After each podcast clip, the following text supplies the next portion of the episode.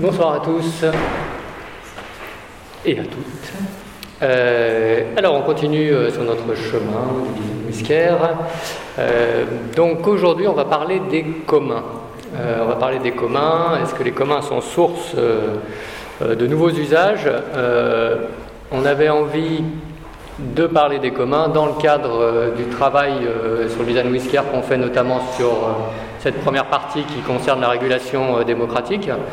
Euh, pour plusieurs raisons. Euh, la première, euh, c'est qu'on s'est pas mal interrogé sur une mode que vous connaissez bien dans le design qui est de mettre des co devant tout, de co-design co-directeur et co, je ne sais quoi, et que en creusant un petit peu, forcément, on arrive assez rapidement à d'autres termes comme communauté, au travail de Jean-Luc Nancy, mais aussi euh, à la communion qui a euh, euh, d'autres sens, mais aussi au communisme.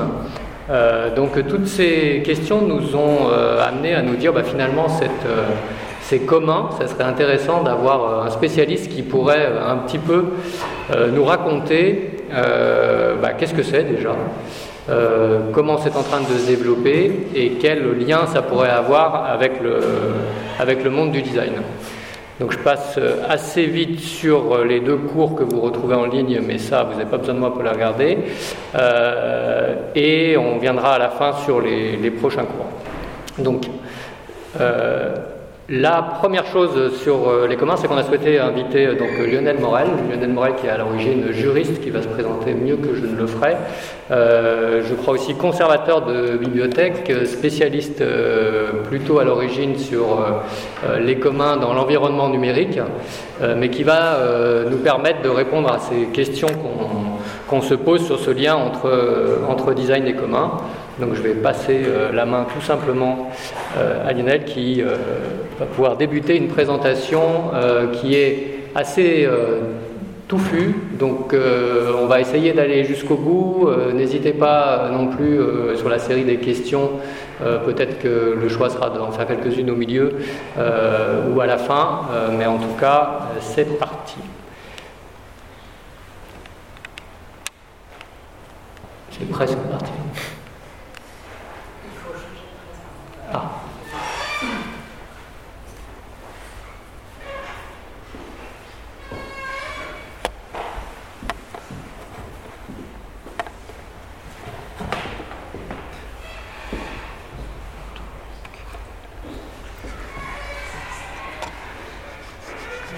passer la souris.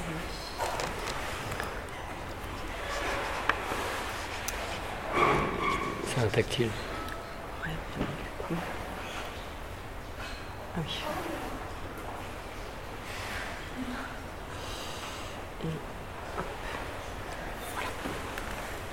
Super. Donc j'appuie Donc, est-ce que. Non. Est-ce que vous m'entendez? Oui, d'accord. Euh, donc bonjour, euh, merci d'abord à la chaire pour cette euh, invitation à intervenir. alors on m'a demandé de vous parler donc de la question des communs. Alors je dirais en introduction que je ne suis pas forcément un spécialiste du design, pas forcément non plus un spécialiste du care. Par contre, je, pense avoir quelques éléments à dire sur la question des communs et euh, les liens avec euh, potentiellement la question du design et du care, vous allez voir, sont assez évidents hein, tout de même. Et ce sera, ce sera intéressant justement d'avoir une discussion éventuellement pour approfondir sur ces sujets. Euh, donc moi j'ai un statut un peu hybride. Hein. Euh, actuellement je suis euh, directeur adjoint scientifique à l'Institut des sciences humaines et sociales du CNRS, où je m'occupe des questions de sciences ouvertes. Vous verrez que ça a un certain lien avec la question des communs de la connaissance et de la lutte contre l'enclosure sur la connaissance. moi j'ai longtemps été aussi un militant des communs, ou milité dans des associations qui s'intéressent à ces sujets.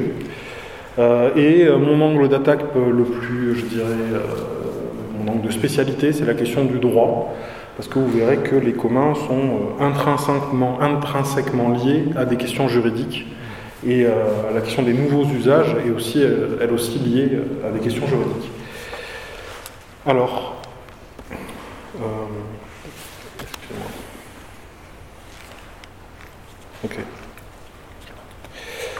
Alors les responsables de la chaire m'avaient euh, posé un certain nombre de questions pour balayer euh, ce thème des communs qui, vous allez le voir, est en fait très large. Hein. Ça peut nous amener très loin.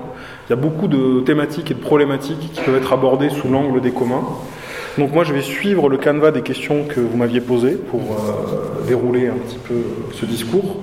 comme il y a beaucoup de questions, il est possible qu'à un moment on puisse s'arrêter pour prendre des questions de votre part.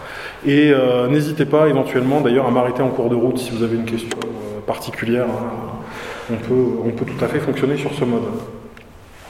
Alors d'abord la question c'est, euh, on m'a posé la question de l'historique des communs, de faire un petit, retour sur l'histoire des communs. les communs, ça va nous ramener à une histoire très ancienne en fait, ancestrale.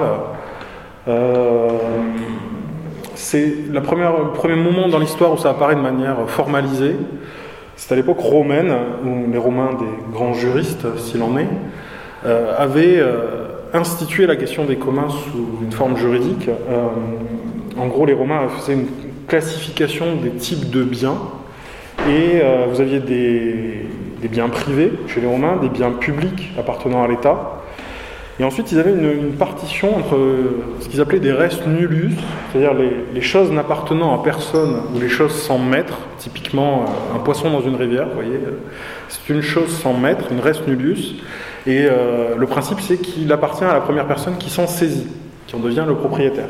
Et il faisait la distinction entre les choses qui n'appartiennent à personne et les choses qui appartiennent à tous, qu'ils appelaient des res communes ou res communis, et euh, ce qui étaient les choses communes. Et là, pour le coup, c'était pour eux les choses qui ne peuvent par nature être appropriées et qui sont de ce fait accessibles et utilisables par tous. Et c'était le statut qui réservait à la mer, à l'océan, au cours d'eau, à l'atmosphère, à l'air, à l'espace aérien, et aussi à leur euh, sanctuaire et aux bains publics.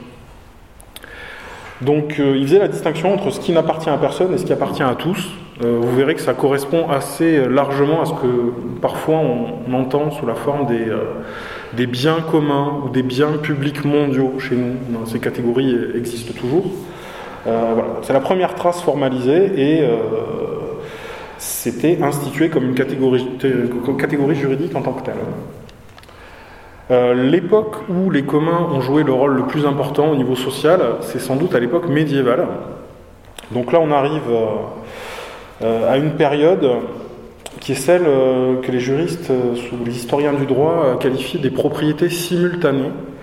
Et les communs, à l'époque, s'appelaient plutôt des communaux ou des biens communaux.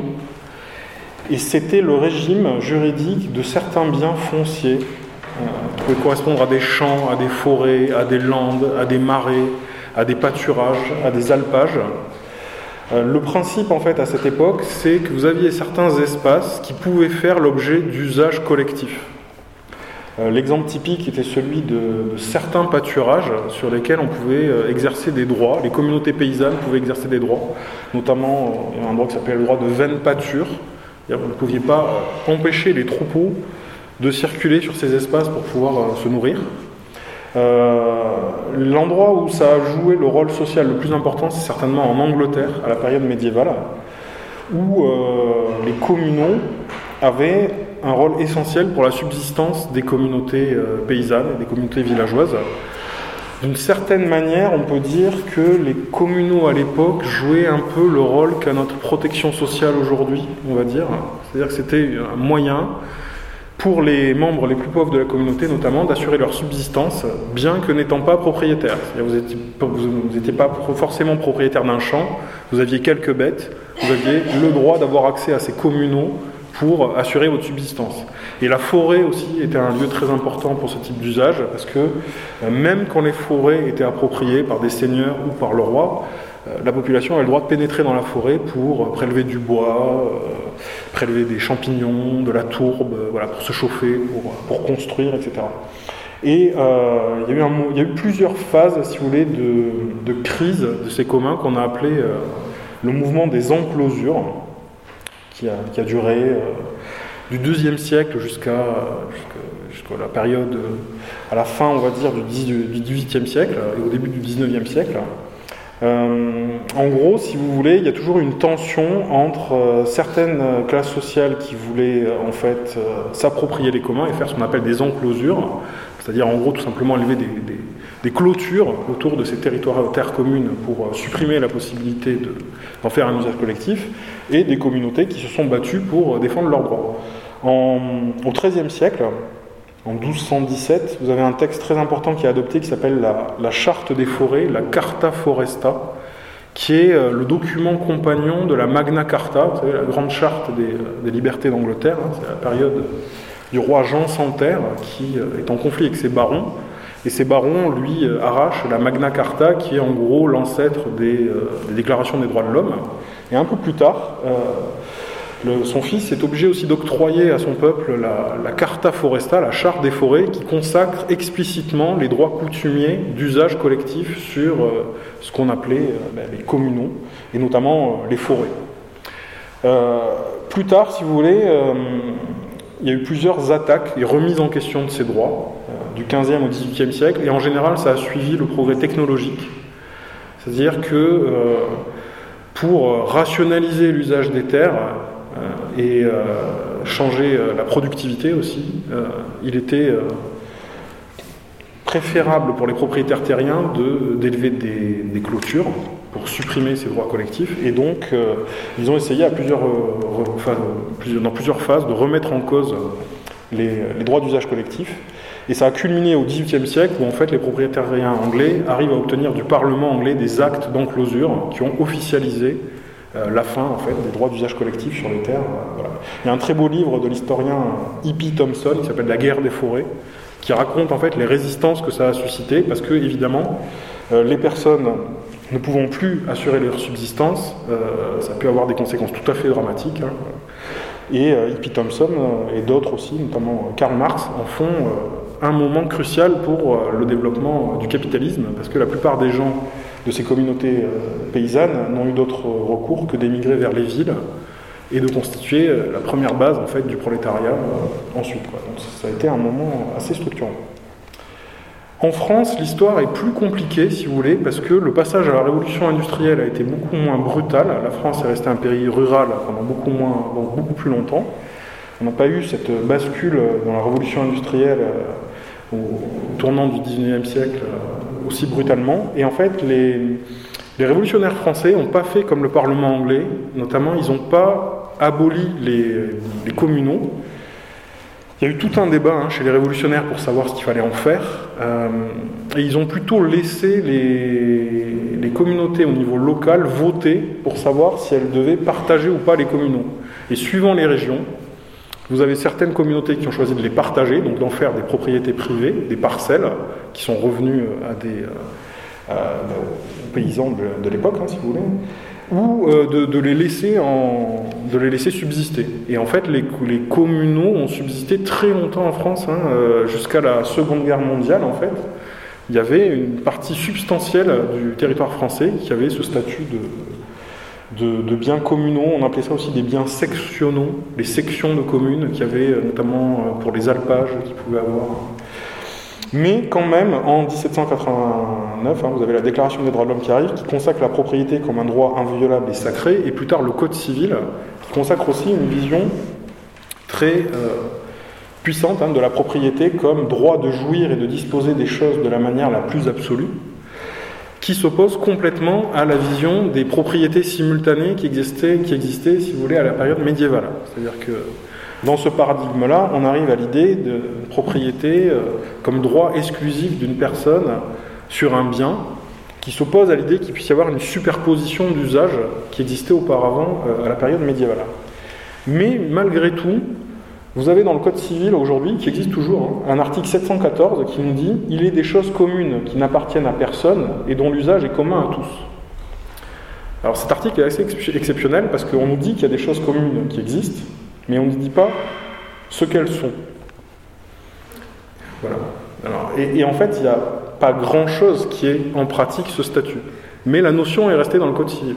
Voyez donc euh, c'est une ancienne trace, si vous voulez, bah, du droit romain et de ces euh, choses communes euh, du Moyen Âge finalement. Et il y a aussi un article sur les biens communaux qui là en fait est la subsistance des communaux d'Ancien Régime qui ont perduré après la Révolution, et qui a, qui, a, subsisté. Et il a fallu attendre une loi qui a été adoptée, il me semble, en 2012 pour acter presque définitivement la fin des communaux en France. Hein. En gros, là où en Angleterre les communaux ont été privatisés, chez nous, ils ont plutôt été euh, appropriés par l'acteur public et ils ont été incorporés dans le patrimoine public, des, notamment des, communes. Mais euh, voilà, en tant que commun, aujourd'hui, il y a des subsistances. Vous avez peut-être déjà entendu parler dans certaines euh, régions, on parle de droit d'affouage qui donne un, droit sur le bois aux, habitants de certaines communes. Vous pouvez avoir encore certains alpages, notamment euh, dans le Jura, euh, l'endroit où on fait le fromage de Beaufort se fait sur des pâturages qui sont encore des, subsistances de ces communs, mais aujourd'hui, en fait, voilà, il y a eu quand même un démantèlement assez, assez puissant. Donc je vais avancer un peu dans l'histoire euh, plus rapidement pour ne pas perdre trop de temps. Si on arrive au XXe siècle, donc les communs, en Occident du moins, parce qu'ils ont gardé un rôle très important dans les pays du Sud, et vous verrez que j'en reparlerai, mais en Occident pour le moins, la pratique, c'était complètement, c'est quasi complètement perdu. Mais après la Seconde Guerre mondiale, vous avez la théorie économique qui a cherché à leur porter un coup aussi euh, dans la science, si vous voulez. Pas seulement en pratique, mais aussi dans la science. Et vous avez à ce moment-là, on est dans la période de la guerre froide, la question du droit de propriété est un enjeu majeur, et vous avez certains économistes qui, euh, qui essaient euh, de légitimer de la manière la plus puissante possible la question du droit de propriété. Et vous avez notamment ce, personnage qui s'appelle Garrett Hardin, qui écrit en 1968 un article dans la revue Science qui s'appelle euh, The Tragedy of the Commons, très connu, hein, la tragédie des communs, qui se présente de cette manière. Il nous dit en gros, Faisons l'expérience de penser d'un pâturage et imaginons des propriétaires de moutons absolument libres d'amener à leur guise des bêtes pour paître. Et là, il dit, par la rationalité même des humains, les éleveurs auront toujours intérêt à rajouter une bête supplémentaire sur le champ. Si on les laisse faire par eux-mêmes, cela ne peut conduire qu'à toujours plus de bêtes donc sur le pâturage et donc in fine à sa destruction. C'est-à-dire qu'à un moment il y aura trop de bêtes, l'herbe ne pourra plus euh, supporter en fait la pression qu'on fait subir sur elle, la ressource va s'effondrer et il termine en disant, euh, vous voyez, euh, la ruine est la destination vers laquelle s'acheminent tous les humains, chacun poursuivant son, son intérêt propre dans une société qui croit à la liberté dans les communs. C'est ce qu'il appelle, lui, la tragédie des communs. Et euh, il nous explique que le seul moyen d'éviter cette tragédie, c'est soit de privatiser la ressource, de l'attribuer à un propriétaire qui aura un droit de propriété privée, et là, cette personne, elle aura une incitation à préserver la ressource, parce que ce sera son bien, donc il ne surexploitera pas, ou de la nationaliser, et là, de faire un droit de propriété publique et là, à ce moment-là, de donner à l'État un rôle de gardien, en fait, comme on le fait par exemple sur un parc naturel. Et il dit, entre ces deux options, privatisation ou euh, nationalisation, il ne peut rien y avoir d'autre que la ruine. Alors bon, Gareth Hardin, c'est un personnage très particulier, peut en parler longtemps, hein. c'est notamment quelqu'un qui, a fini par basculer dans l'eugénisme par peur de la surpopulation, et en fait son, image du champ était une métaphore des humains proliférant sur la Terre et l'amenant à sa, destruction. Ce qui, euh, malgré tout, fait écho à beaucoup de choses aujourd'hui. Hein. L'effondrement, tout ça, c'est. C'est pas quelqu'un dont on peut facilement se débarrasser, Gareth Hardin. Voilà, tout qui aujourd'hui euh, nous travaille avec euh, l'Anthropocène et l'effondrement font que ces thèses aussi reviennent d'une certaine manière.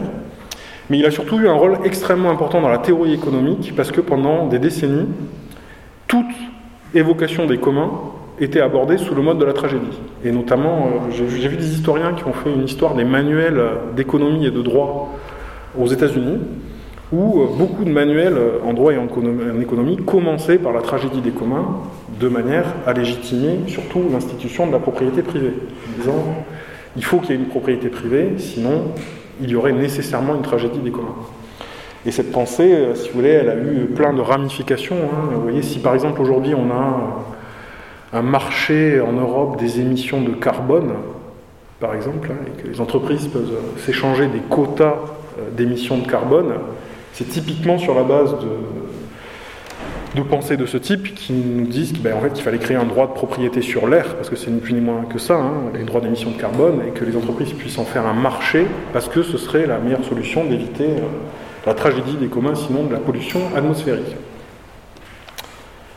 Donc voilà, donc euh, première partie de l'histoire, vous voyez, un petit peu triste, hein, donc une double défaite, hein, une défaite dans les faits et aussi une défaite dans la pensée, quelque part, des communs. Ce qui change la donne depuis maintenant euh, une dizaine d'années, en fait, mais un peu plus dans les faits, mais surtout depuis une dizaine d'années, c'est en 2009 euh, l'attribution du prix Nobel d'économie, prix dit, le soi-disant prix Nobel d'économie, c'est un peu plus compliqué que ça, mais en tout cas, à une chercheuse américaine qui s'appelle Elinor Ostrom, pour ses travaux sur les communs, et plus exactement, elle, a travaillé sur une notion qu'elle appelle euh, Commons Pool Resources.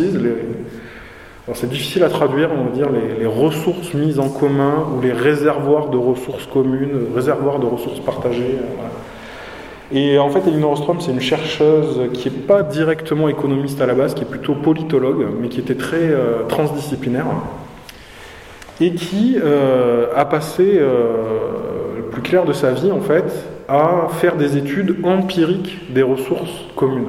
C'est-à-dire, elle, est méthodologiquement complètement différente de Gareth Hardin, au sens où elle ne vous dit pas faisons une expérience de pensée et imaginons un champ dans la, de manière abstraite. Elle, elle a documenté des cas concrets où des ressources étaient gérées en commun, notamment à partir des euh, situations dans les pays du Sud où euh, ces pratiques existaient encore. Elle s'est beaucoup intéressée à la gestion, de l'eau et euh, au système d'irrigation, par exemple. Elle s'est intéressée aux euh, pêcheries et euh, ressources de poissons. Elle s'est intéressée à la gestion des forêts et elle l'a fait aussi bien au Japon, au Népal, en Amérique du Sud. voilà, elle a beaucoup voyagé. Elle a aussi réuni toute une équipe de collaborateurs qui ont documenté des cas réalisé des bases de données, fait des études comparatives. Et elle, en fait, ce qu'elle voulait vérifier, c'est si la tragédie dans les faits se produisait ou non.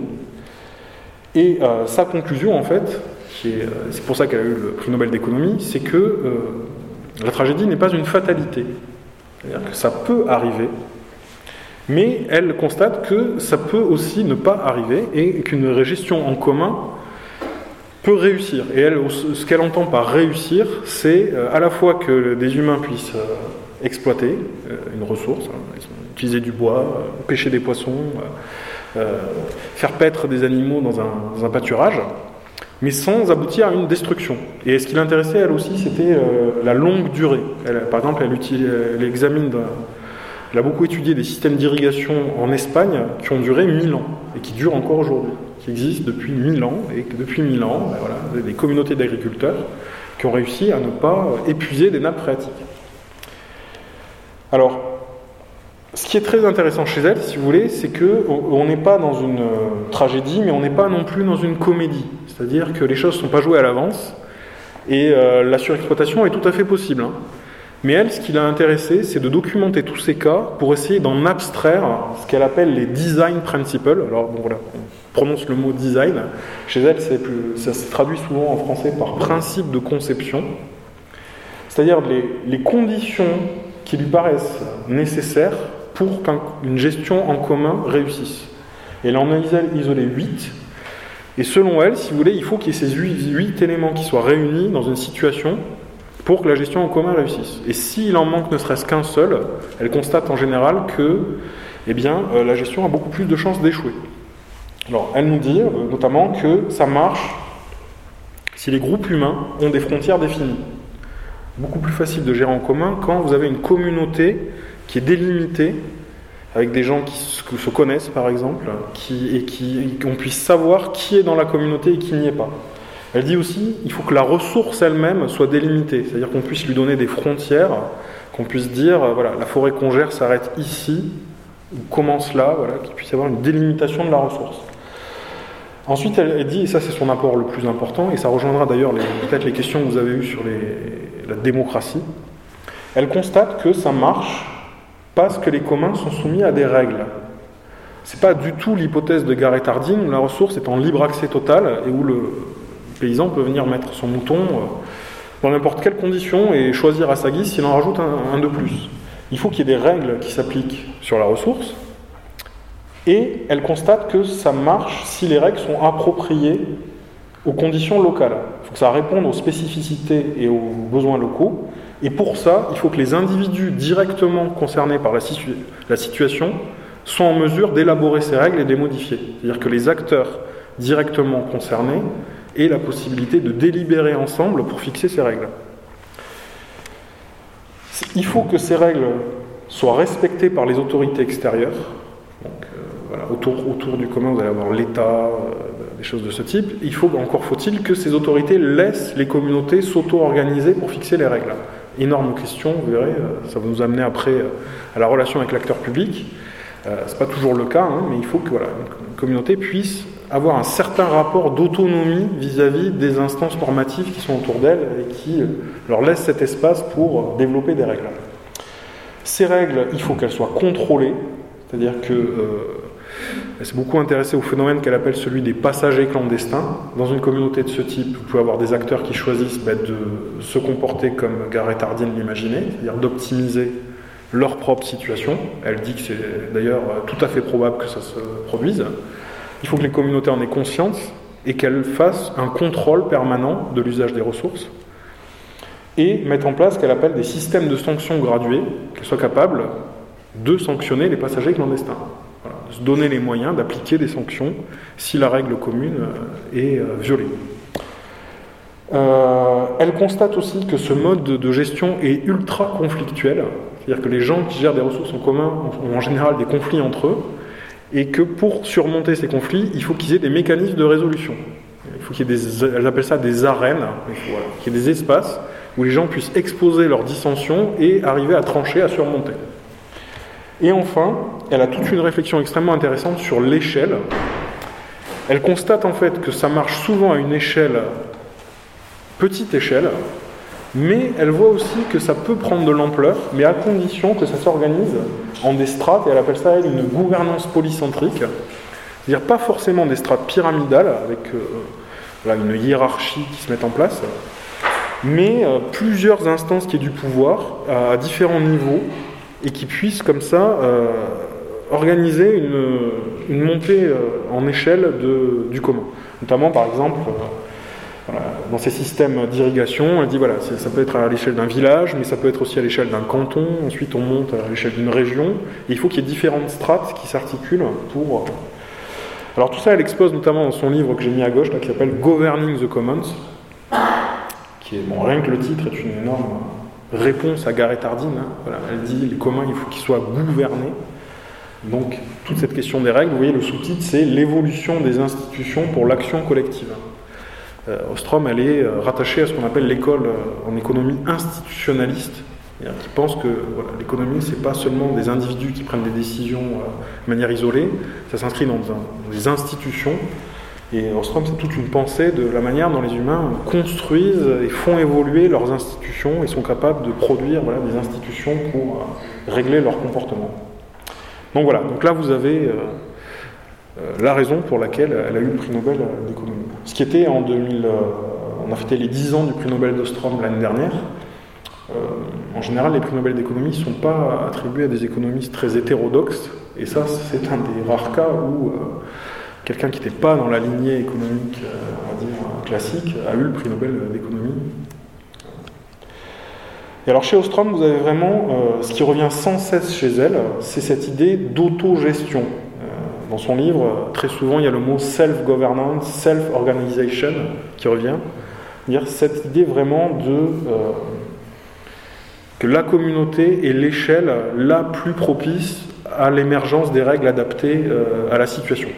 Euh, elle dit que c'est pas, vous voyez, si jamais les huit conditions ne sont pas réunies, elle admet tout à fait que l'État ou le marché puisse intervenir. C'est-à-dire, elle dit, voilà, ces huit conditions, toutes les communautés n'arriveront pas à les mettre en place. Hein. Et dans ces cas-là, par exemple, l'État est tout à fait légitime pour intervenir s'il y a échec de l'auto-organisation. Et elle dit aussi très bien que dans certains cas, le marché est aussi une instance qui peut avoir son rôle à jouer et être efficace. Mais il y a quand même chez elle voilà, l'idée que, et qu'on a un peu vite oublié en général, que les communautés sont aussi capables de s'auto-organiser. Euh, et elle constate aussi que ça nécessite des conditions de confiance et de réciprocité dans la, communauté. question du lien, du lien social. Toutes ces décisions des individus, elles ne sont pas prises euh, uniquement sur la base d'un calcul rationnel. Elles sont euh, encastrées dans des liens sociaux qui doivent exister pour que la gestion en commun fonctionne. Ça, ce sera développé plus tard chez d'autres personnes, notamment vous avez des auteurs français qui s'appellent euh, Christian Laval et Pierre Dardot, qui ont extrait de ça, si vous voulez, ce qu'ils appellent eux, le principe politique du commun, qui est euh, la capacité justement des individus, des groupes euh, humains à produire leurs propres institutions et qui ont fait un principe qu'ils pensent pouvoir généraliser à, toutes les formes d'organisation. Ostrom était plus mesurée, hein. elle, elle en fait une voie possible entre le marché et l'État, elle n'a jamais dit, elle, qu'elle pensait que c'était un principe qu'on devait généraliser à. Vous verrez que c'est un, débat aujourd'hui qui existe dans les gens qui pensent les communs, c'est-à-dire, euh, est-ce que c'est juste euh, un élément parmi d'autres, ou une formule qu'on doit essayer de généraliser le plus possible à tous les éléments, euh, partout, en fait, à tous les... Et alors Ostrom, en fait, un autre de ses apports fondamentaux, c'est sa pensée du droit de propriété. Parce qu'en gros, elle a constaté, elle, elle dit très bien que les communs, à, son sens, ne sont pas une absence de propriété. Elle dit d'ailleurs à Hardin, hein, elle a une formule, elle dit euh, commons, euh, c'est pas no property, comme le disait Hardin. Hein. Euh, si la ressource est en libre accès, ça, ça, équivaut à une absence de propriété totale. Elle dit non, c'est pas une absence de propriété, c'est une autre manière de faire fonctionner le droit de propriété. Et elle emploie une notion qui vient de la pensée juridique américaine qui s'appelle le bundle of rights, le faisceau de droits. Là où, chez nous, depuis le Code civil notamment, et c'est plus ancien, mais surtout depuis le Code civil, on a la pensée d'un droit de pleine propriété, c'est-à-dire on a tendance à considérer que la propriété nécessite la réunion de plusieurs éléments. Euh, ça nous vient du droit romain, l'usus, le fructus, l'abusus, c'est-à-dire le droit d'utiliser, le droit d'être propriétaire des fruits de la chose et le droit de détruire ou d'aliéner la chose, c'est-à-dire notamment le droit de la vendre. Euh, dans la pensée juridique classique, on considère que ces trois droits doivent être réunis pour être vraiment propriétaires. Et notamment, il faut que ce soit réunis dans les mains d'un seul acteur. Elle, elle dit, moi, ce que je constate sur le terrain, c'est que on peut démanteler la propriété en un ensemble de faisceaux de droits et les répartir entre différents acteurs euh, qui gèrent la ressource. Et donc, elle a fait toute une description des droits euh, d'accès, de prélèvement, de gestion, d'exclusion et d'aliénation. Et elle dit, moi, ce que je vois dans les faits, c'est que quand une gestion en commun se produit, ces droits sont répartis en une multitude d'acteurs. Et ce qui fait le succès, c'est la capacité justement d'adapter la répartition de ces droits à la situation donnée. Vous pouvez avoir euh, deux forêts qui vont être dans des situations différentes, où euh, ben, le droit d'accès sera plus ou moins ouvert, ou euh, les droits de retrait bénéficieront à certains et pas à d'autres, les droits de gestion euh, seront étendus à plus ou moins de personnes, etc. Et c'est cette capacité, si vous voulez, d'avoir une, sorte de, vision souple du droit de propriété qui fait la possibilité d'une gestion en commun. Donc ça, c'est un très gros acquis d'Ostrom. Hein. Sachant qu'elle, elle voit aussi qu'on n'est pas enfermé dans l'opposition entre propriété privée et propriété publique. Parce que ces systèmes-là sont entre les deux, si vous voulez. Ils peuvent d'ailleurs être imbriqués avec de la propriété publique. Euh. Alors depuis dix ans et depuis l'attribution du prix Nobel d'économie à Ostrom, ce qu'on constate, c'est une diffusion de ces idées hein, euh, et un retour en fait dans la pensée, euh, y compris économique, mais pas que. vous avez des, juristes qui s'intéressent au commun, vous avez des historiens, des sociologues, voilà, une diffusion de ce paradigme dans les sciences humaines et sociales qui a donné lieu à plusieurs ouvrages, notamment en France. Euh, voilà, vous avez euh, ce livre qui s'appelle Le retour des communs la crise de l'idéologie propriétaire, coordonné par l'économiste Benjamin Coria, qui est, on va dire, une des écoles en France autour des communs, euh, très proche d'Ostrom. Vous avez Pierre Dardot et Christian Laval, qui sont une autre façon d'aborder le commun, plus sous l'angle politique et sociologique, pas toujours d'accord avec l'école, euh, l'autre école. Il y a des dissensions, notamment sur euh, la place du droit de propriété. Il peut y avoir des visions un peu différentes. Et en 2017, vous avez eu l'apparition d'un dictionnaire des biens communs aux presses universitaires de France, qui est assez intéressant parce que voilà, vous avez plus combien il y a d'auteurs, 80, euh, quelque chose comme ça, d'auteurs français qui euh, abordent la question des communs sous divers angles, après tout un éventail de disciplines. Ce qu'en fait aujourd'hui euh, une notion assez diffusée, je trouve, dans l'ère académique française. Il y a vraiment eu une façon de s'emparer de cette notion par les chercheurs universitaires françaises, qui fait une notion légitime, on va dire. je ne sais pas si vous avez peut-être des questions, des remarques avant que j'aille plus loin.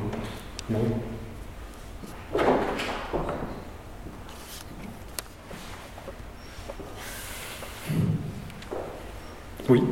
Je voulais juste savoir s'il y a une dimension sur le numérique. Euh, est-ce qu'il y a une spécificité du commun numérique, étant donné qu'il n'y a pas de matérialité enfin, Est-ce que Wikipédia, c'est un modèle d'organisation du commun alors, euh, c'est justement ce que j'allais traiter maintenant, mais effectivement, oui, euh, là je vous ai parlé des, on va dire, de, la manière dont Elinor Ostrom a fait revenir la notion, et à la base, elle l'a fait surtout pour les ressources dites naturelles, donc des biens rivaux, matériels, euh, voilà.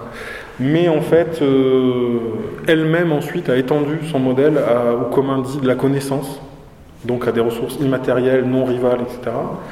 Et euh, elle a montré que ça pouvait s'appliquer aussi à des, biens non rivaux, avec des petites nuances quand même, parce que c'est pas tout à fait. Euh, il n'y a pas les mêmes fragilités, notamment, dans la gestion en commun, mais elle a montré que ça pouvait euh, s'étendre au-delà de la gestion des ressources naturelles. Je, je vous en parler. Oui Je ne sais pas si c'est dans le sujet, mais vous avez parlé de ce changement au moment du code civil, de, des biens communs à la propriété. Euh, est-ce que vous pouvez expliquer rapidement, je sais pas, les évolutions sociétales euh, qui, ont amené, qui ont amené ces changements Qu'est-ce qui a fait qu'on est passé sur, euh, sur ce modèle de propriété si vous voulez, c'est essentiellement dû aux évolutions techniques et à la mise en place des éléments du capitalisme en fait. Hein. C'est-à-dire qu'à un moment donné, vous avez eu la conjonction de plusieurs choses qui sont arrivées, euh, une volonté de certains propriétaires terriens d'employer des méthodes agricoles plus productivistes. Par exemple, en Angleterre, hein, ce qui a été déterminant, c'est euh, le besoin d'avoir des terres pour mettre des moutons dessus et faire décoller euh, l'industrie de la laine. Si vous avez des terres qui sont non encloses, c'est extrêmement difficile d'avoir des troupeaux, tout simplement. Et donc cette pression-là et cette volonté-là de développer l'industrie de la laine, hein, euh, qui est due aussi euh, au progrès technique, au machinisme qui se faisait, euh, allait fortement dans le besoin d'une certaine classe sociale à démanteler les, les, communs. À côté de ça, vous avez aussi besoin des industries naissantes d'avoir une force de travail. Et si vous voulez que les gens aillent se vendre sur le marché du travail, c'est assez utile de les priver de leurs moyens de subsistance fondamentaux tant que vous avez la majorité de la population qui peut subvenir ses besoins pour sa, survie en allant les puiser dans les communs, ces gens-là vont pas être forcément transportés à aller euh, se vendre sur le marché du travail. Et donc du coup, supprimer les communs, ça a aussi été un moyen très efficace, notamment en Angleterre, pour pousser l'exode rural et envoyer les gens se vendre sur le marché du travail. Vous avez un historien qui s'appelle Karl Polanyi, qui a extrêmement bien décrit ça dans son livre qui s'appelle La Grande Transformation, vous dit voilà, pour enclencher les choses, vous avez besoin de transformer certains éléments en marchandises fictives, notamment la terre, le travail, il ajoute la monnaie. Et l'enclosure des communs, c'est ça en fait. C'est le, moyen de faire de la terre une marchandise fictive par l'application du droit de propriété privée. Et par répercussion, très vite, ça vous permet aussi de faire du travail une marchandise fictive. Et vous avez tous les mécanismes euh, de la naissance du capitalisme qui se mettent en place. Alors ça, c'est un petit peu réducteur parce qu'évidemment, euh, c'est plus compliqué que ça, parce qu'il y avait aussi un besoin euh, d'émancipation individuelle à ce moment-là. Euh, et le fait de vivre dans des communautés villageoises, on peut se dire, n'était pas non plus une façon pour les individus de réaliser cet idéal d'émancipation, et ça s'est conjugué, si vous voulez. Je, connaissais un historien qui m'avait dit, Euh, attention Lionel à ta manière de présenter ça, parce que les communs ont été autant désertés que détruits. C'est-à-dire que les individus ont aussi vu dans tous ces apports de la modernité un moyen d'émancipation qui n'existait peut-être pas dans les fameuses communautés villageoises où vous deviez euh, aller faire paître vos, bêtes sur le champ communal pour subsister. Donc il y a eu cette conjonction des deux qui, à mon avis, a conduit au démantèlement des communs à ce, moment historique-là. Oui? Euh, Du coup, euh, vous parlez de raccourci, euh, je me... vous parlez de raccourci, je me, je me fais pour poser la question sur ce qui se passe actuellement, parce qu'on entend, je crois, au marché et tout ça. D'un côté, on voit les communs, les services publics qui sont détruits, donc on pourrait dire, est-ce que c'est pas une stratégie pour mettre les, sur le marché, en fait Est-ce que là aussi c'est réducteur ou est-ce. Il y a, il y a une, j'en parlerai aussi après. C'est, il faut, il y, a, toujours une dialectique en fait assez complexe entre euh, l'État, les communs et le marché, une articulation des trois. Euh, moi, je suis pas quelqu'un qui oppose les communs et l'État, notamment. Ce qui pouvait être un peu l'optique d'Elinor Ostrom parfois. Pas mal de gens qui disent que cette croyance dans la self-governance, elle est très imprégnée par et Sorenine Rostrom, elle est américaine hein, quand même. Donc elle a, elle a cette méfiance aussi euh, vis-à-vis de l'État parfois. Et ce fait de préférer l'auto-organisation des communautés, ça peut très facilement être récupéré comme une manière de discréditer l'action de l'État. Certaines mauvaises langues disent que c'est peut-être pour ça aussi qu'elle a eu le prix Nobel d'économie, finalement. Parce que malgré le fait qu'elle remettait en cause des notions essentielles, ça peut rentrer en résonance avec euh, certains éléments de l'économie euh, libérale classique. Donc j'en reparlerai après, mais effectivement, dans l'usage euh, politique qu'on fait de la notion de commun, moi je ne suis pas forcément un partisan de l'opposer forcément l'opposer à l'État parce que ça peut très vite être récupéré par les discours sur la big society notamment. voilà. Plutôt de faire des services publics, pourquoi ne laisseront pas notamment les, communautés s'auto-organiser pour les prendre en charge leurs besoins fondamentaux? Donc euh, je, note votre remarque pour plus tard parce que vous verrez, j'ai une partie sur les liens entre l'action publique et on, pourra en reparler à ce moment-là. Euh, je, je, vais juste avancer un petit peu. Donc, en général, quand on vous parle des communs, si on le simplifie de la manière, je dirais, la plus schématique, on va vous dire que les communs, c'est la réunion de trois choses.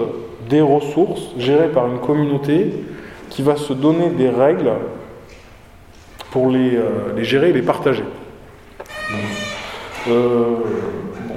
C'est une manière un peu trop réductrice de présenter les communs. Il y aurait plein de critiques à faire, notamment de chacun de ces éléments. Hein. J'appelle ça un peu la vulgate des communs. Il faut faire attention avec euh, cette schématisation. Mais globalement, c'est euh, comme ça qu'on introduit à la question des communs. Donc cette définition, elle est très générale. Et en fait, elle peut s'appliquer à beaucoup de choses. Et vous allez voir que dans le, il y a plusieurs branches autour de la pensée des communs. Euh, la première, c'est celle des communs dits naturels, celle que voilà, Ostrom a inaugurée sur euh, les pâturages, les forêts, les réserves de poissons, euh, vous avez toute une pensée des communs numériques qui s'est développée, je vais vous montrer comment. Vous avez des gens qui parlent des communs culturels, des communs sociaux, notamment il y a toute une pensée intéressante sur les communs urbains, qui s'est développé. Euh, ça, c'est euh, Ostrom elle-même a contribué à, diffuser les communs au-delà de son périmètre initial. Euh, parce qu'elle a identifié ce qu'elle avait mis en lumière pour les communs naturels, elle a, pensé que ça pouvait s'appliquer à d'autres champs. Alors notamment, euh, dans les années 2000, euh, dans les années 2000 en 2017 notamment, elle a coécrit ce livre qui s'appelle Understanding Knowledge as a Commons, comprendre la connaissance ou envisager la connaissance comme un bien commun, euh, qui est un livre vraiment important qu'elle a écrit avec une, une personne qui s'appelle Charlotte S, qui était bibliothécaire comme moi à la base. Me rappelle toujours parce que je pense que c'est pas complètement anodin. Et en fait, leur constat, c'était de se dire, et ça rejoignait à l'époque tout un mouvement de pensée aussi sur, sur le numérique et euh, certaines résistances à l'extension des droits de propriété intellectuelle, notamment sur Internet. Et en gros, leur constat, c'était de dire ce que nous avons constaté pour des biens naturels, donc rivaux, physiques, euh, épuisables, etc., ben, finalement, on peut en voir des signes ou des similitudes avec certaines manières de produire, partager, diffuser, euh, gérer, prendre soin de la connaissance. Donc ce, livre, c'est un livre euh, collectif dont elles font l'introduction théorique et elles ont invité tout un ensemble de personnes à contribuer et euh, elles expliquent par exemple que la manière dont les chercheurs produisent la science peut être vue comme une forme de production en commun. Production très communautaire, hein, la production de la science, euh, de gens qui partagent en fait le savoir qu'ils produisent et qui qui en prennent soin, qui le conservent, qui le diffusent, qui ont mis en place des règles. Hein. On n'ajoute pas un élément à la science comme ça, il faut se soumettre à tout un ensemble de processus, de vérification, etc. Et elle constate aussi que c'est un, domaine qui est frappé par des enclosures.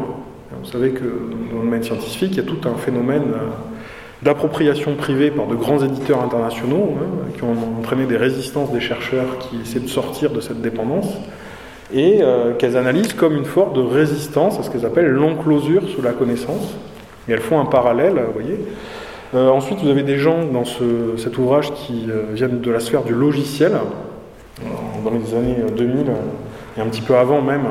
C'était l'explosion de ce qu'on appelle des logiciels libres, où pour résister au développement de la propriété intellectuelle sur le logiciel, il y a des gens qui ont créé ce qu'on appelle des licences libres qui permettent de continuer à partager les logiciels et de les développer de manière collaborative, de manière communautaire à la base, et euh, qu'elles analysent hein, sous euh, l'angle d'une production en commun des logiciels. Vous avez tout un ensemble comme ça voilà, d'exemples qui sont mis en avant dans ce livre pour euh, étendre ça jusqu'au commun numérique. 2007, hein. c'est juste après la création de Wikipédia, hein, qui, qui, se lance au début des années 2000 qui peut être vu, euh, on le verra tout à l'heure, comme un exemple très très euh, significatif de gestion en commun de la connaissance. Bon, ça ne veut pas dire que ces modes sont parfaits, hein. il y a aussi des, travers possibles et des, vulnérabilités aussi. Mais euh, voilà, elle dit notre schéma théorique s'applique, et ce qui est surprenant, si vous voulez, c'est que ça s'applique alors même que la connaissance n'est pas une ressource rivale. C'est-à-dire qu'il n'y a pas de problème normalement de surutilisation de la connaissance. C'est même l'inverse en fait que la fragilité de la connaissance, c'est sa sous-utilisation qui conduit euh, en fait à l'oubli. La, destruction de la connaissance, euh, c'est ça qui la, qui la, guette en fait. C'est euh, disparition par oubli. voilà. Donc, ça inverse un peu le schéma parce que vous avez, on dit souvent les biens physiques se forment des communs, soustractifs. Quand on les utilise, ben, en fait on les détruit. Et donc du coup, tout l'enjeu le, c'est de réguler les actes de prélèvement pour pas aboutir à une destruction de la ressource, alors que les communs de la connaissance sont des communs additifs. Tout l'enjeu, c'est de développer l'usage. Plus un logiciel est utilisé, plus il a de la valeur et plus il est important. Et là, ce qu'on va réguler, c'est plutôt le fait d'ajouter des éléments dans le commun. C'est-à-dire, dans Wikipédia, le grand acte de régulation, c'est comment on décide qu'une contribution à Wikipédia peut rester dans l'encyclopédie ou pas. Il y a tout un phénomène de, régulation de l'encyclopédie collaborative qui permet de savoir si on doit accepter ou pas une contribution à l'encyclopédie. Et c'est exactement comme ça pour la science aussi. tout l'enjeu de la régulation de la science, c'est comment on valide qu'un article scientifique a des résultats, résultats qu'on considère comme valables. Donc ça nous a donné, ça a donné lieu à une branche en particulier qu'on appelle les communs numériques qui sont nés dans le logiciel libre. C'est les logos en bas à gauche. Hein. on reconnaît, euh, vous avez une figure d'un GNU qui est euh, le, symbole d'un logiciel qui s'appelle GNU Linux, hein, qui est le, premier, euh, un des premiers logiciels libres à s'être développé. en réaction au système d'exploitation propriétaire qui si vous voulez, le logiciel, c'est une histoire très particulière parce que pendant longtemps, il n'y avait pas du tout d'appropriation des logiciels les constructeurs de machines euh, offraient ça comme un bonus. Ils n'avaient pas du tout le besoin de créer des droits de propriété sur les logiciels. Ce qui comptait, c'était le hardware. Le logiciel, c'était pas euh, marchandisé du tout. Ce qui permettait aux développeurs d'avoir des pratiques communautaires euh, très intenses. Hein. Dans les années, jusqu'aux années 80, le développement des logiciels se faisait sur un mode communautaire, très lié à l'université d'ailleurs. Et après arrive ce qu'on appelle, euh, les législateurs ont considéré que oui, le logiciel pouvait être une œuvre protégée par le droit d'auteur, voilà, copyrighté. Et là, ça permet en fait aux producteurs, de, détenteurs de ce copyright, de revendiquer une propriété et notamment de cacher les sources. Et dans ces cas-là, ben, le développement communautaire n'est plus possible en fait, parce que vous n'avez plus accès aux sources du logiciel et donc euh, voilà, vous avez un contrôle euh, par des entreprises et euh, c'est à ce moment-là que certaines personnes se disent qu'on peut euh, inverser la tendance et mettre sur les logiciels ce qu'ils appellent des licences libres qui vont garantir des libertés d'accès, euh, de modification, de diffusion et réenclencher ces processus communautaires. Et tous ces logiciels que vous voyez là, Firefox, WordPress et, d'autres, sont des logiciels libres aujourd'hui. Et cette logique-là, elle s'est étendue à d'autres domaines. Wikipédia, c'en est un exemple pour euh, un site internet qui est une encyclopédie libre développée par une communauté. Je vous ai mis OpenStreetMap, qui sont des gens qui font une alternative à Google Maps en mode collaboratif, donc qui font la carte du monde euh, avec des relevés euh, et qui mutualisent ces données et qui en libèrent l'usage. Ça peut s'étendre à tous les domaines de la création. Voilà. Donc en fait, euh, vous avez une sorte de constellation des communs aujourd'hui qui va bien au-delà de ce que euh, Ostrom avait envisagé, même si elle avait déjà ouvert cette porte vers le numérique. Et euh, ça, j'avais pris cette, énumération qui, est, qui a été produite par le réseau francophone autour des communs. C'était, ça devait être dans au début 2010, quelque chose comme ça, 2010-2011. Un réseau qui s'était structuré en France et au-delà pour un réseau associatif. Et vous voyez, les communs pour eux, c'était euh, aussi bien les jardins partagés que Wikipédia, OpenStreetMap, euh, logiciels libres, les savoirs traditionnels, la science ouverte, les publications en libre accès, les pédibus scolaires, des fours à pain mutualisés, des systèmes d'irrigation agricole partagés, des semences libres. Gros enjeux sur la question des semences, euh, liées à des réactions aussi sur la propriété intellectuelle. Contenu éducatif ouvert, euh, réseau d'échange de savoir, justice participative, données ouvertes, etc. Et vous avez. Euh, donc sur les types de ressources euh, qui peuvent être concernées, vous voyez, il y a tout un éventail. Et là, je vous ai mis quelques exemples aussi. vous avez une diffusion de la notion de commun dans des champs qu'on n'envisagerait peut-être pas en premier abord. Bon, dans les réseaux autour des jardins partagés, c'est assez diffusé. L'idée qu'un jardin partagé, c'est une forme de gestion en commun d'une ressource. Ça, c'est la branche, on va dire, commun urbain. Euh, vous avez des gens qui font de l'habitat participatif, qui se disent bah que ce, qu'ils sont en train de faire, c'est aussi euh, rattachable à cette notion de commun. Euh, dans les réseaux des AMAP, j'ai souvent croisé des gens qui disent que ce qu'ils font est rattachable à l'idée de commun. Des gens qui défendent la gestion de l'eau comme un bien commun. On verra qu'en Italie, notamment, ça a eu euh, un essor assez euh, euh, considérable. Des gens qui essayent à nouveau de refaire des forêts en commun, de faire revivre les communaux. voilà, toute une. Alors, ensuite, on m'a demandé de faire un focus sur la question de la gouvernance, des nouveaux usages de la gouvernance des règles qui sont vraiment au cœur de cette euh, question des communs. Euh, bon, comme vous l'avez compris, il y a vraiment au cœur de la pensée des communs, il y a euh, cette question de la propriété et une certaine remise en cause de la propriété exclusive, qui peut prendre plusieurs formes. En fait, en gros, vous avez une grosse controverse dans les gens qui pensent les communs. Là, j'ai mis deux exemples qui sont d'ailleurs assez fâchés entre eux hein, sur ce sujet de la propriété. Euh, en gros, ceux de gauche vont vous dire qu'on fait des communs depuis la propriété et avec. C'est pas, on ne fait pas des communs sans la propriété, on le fait depuis la propriété avec.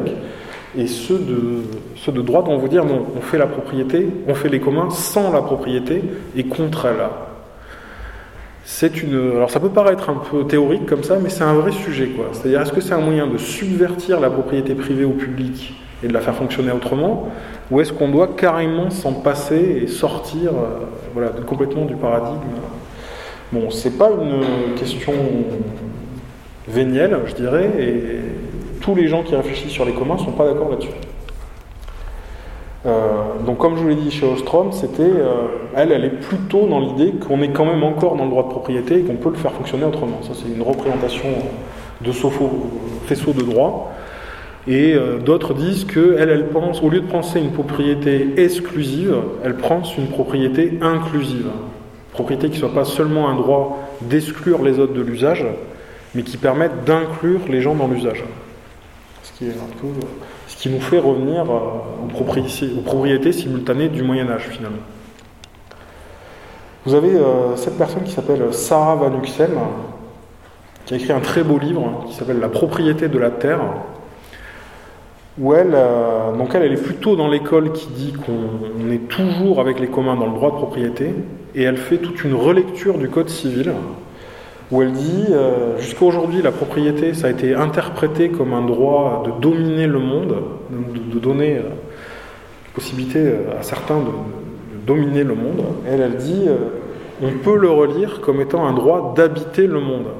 Et elle reformule, elle le relie à la question des communs, et elle, reprend la lecture du Code civil et elle nous montre qu'il y avait d'autres traditions juridiques qui auraient pu nous en faire, donner la possibilité d'en faire un droit d'habiter le monde et pas un droit de, dominer euh, les choses.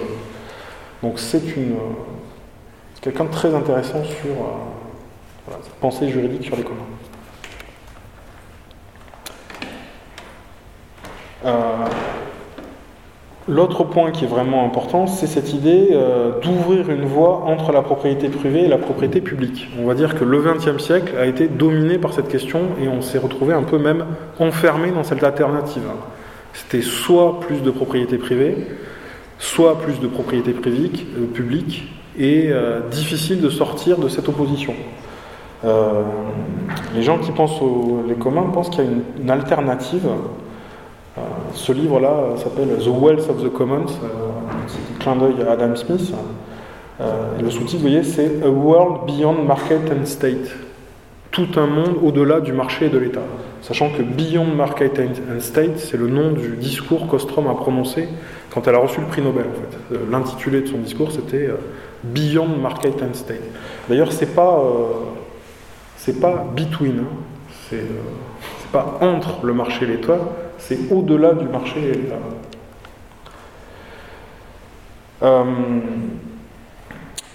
Dans, les, exemples qui je trouve assez intéressants, ça c'est un exemple qui est une survivance d'un commun qui existe euh, en France. Ça, c'est un exemple qui a traversé la Révolution française.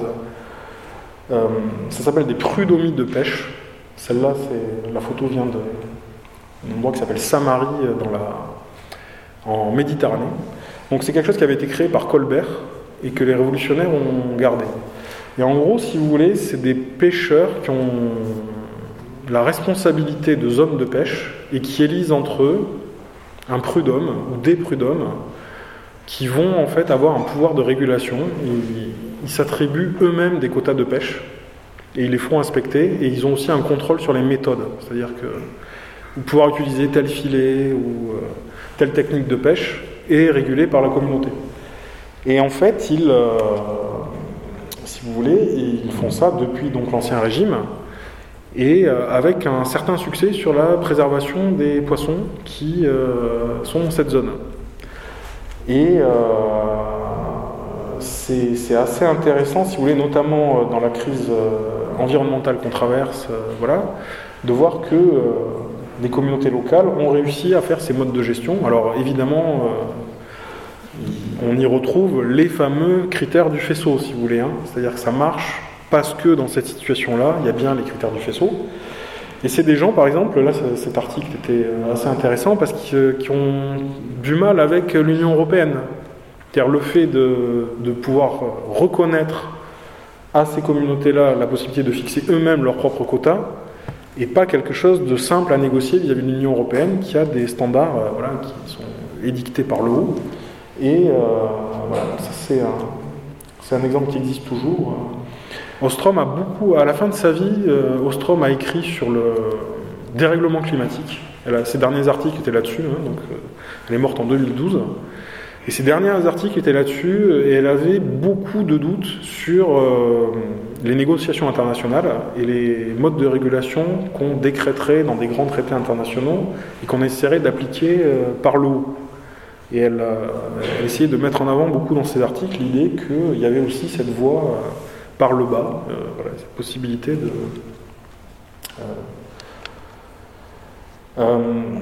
Dans d'autres pays, ce qui est intéressant, c'est de voir la conjonction que ça peut avoir avec la gestion publique. Et l'État qui, euh, enfin l'endroit où ça s'est le plus développé, je pense, c'est en Italie.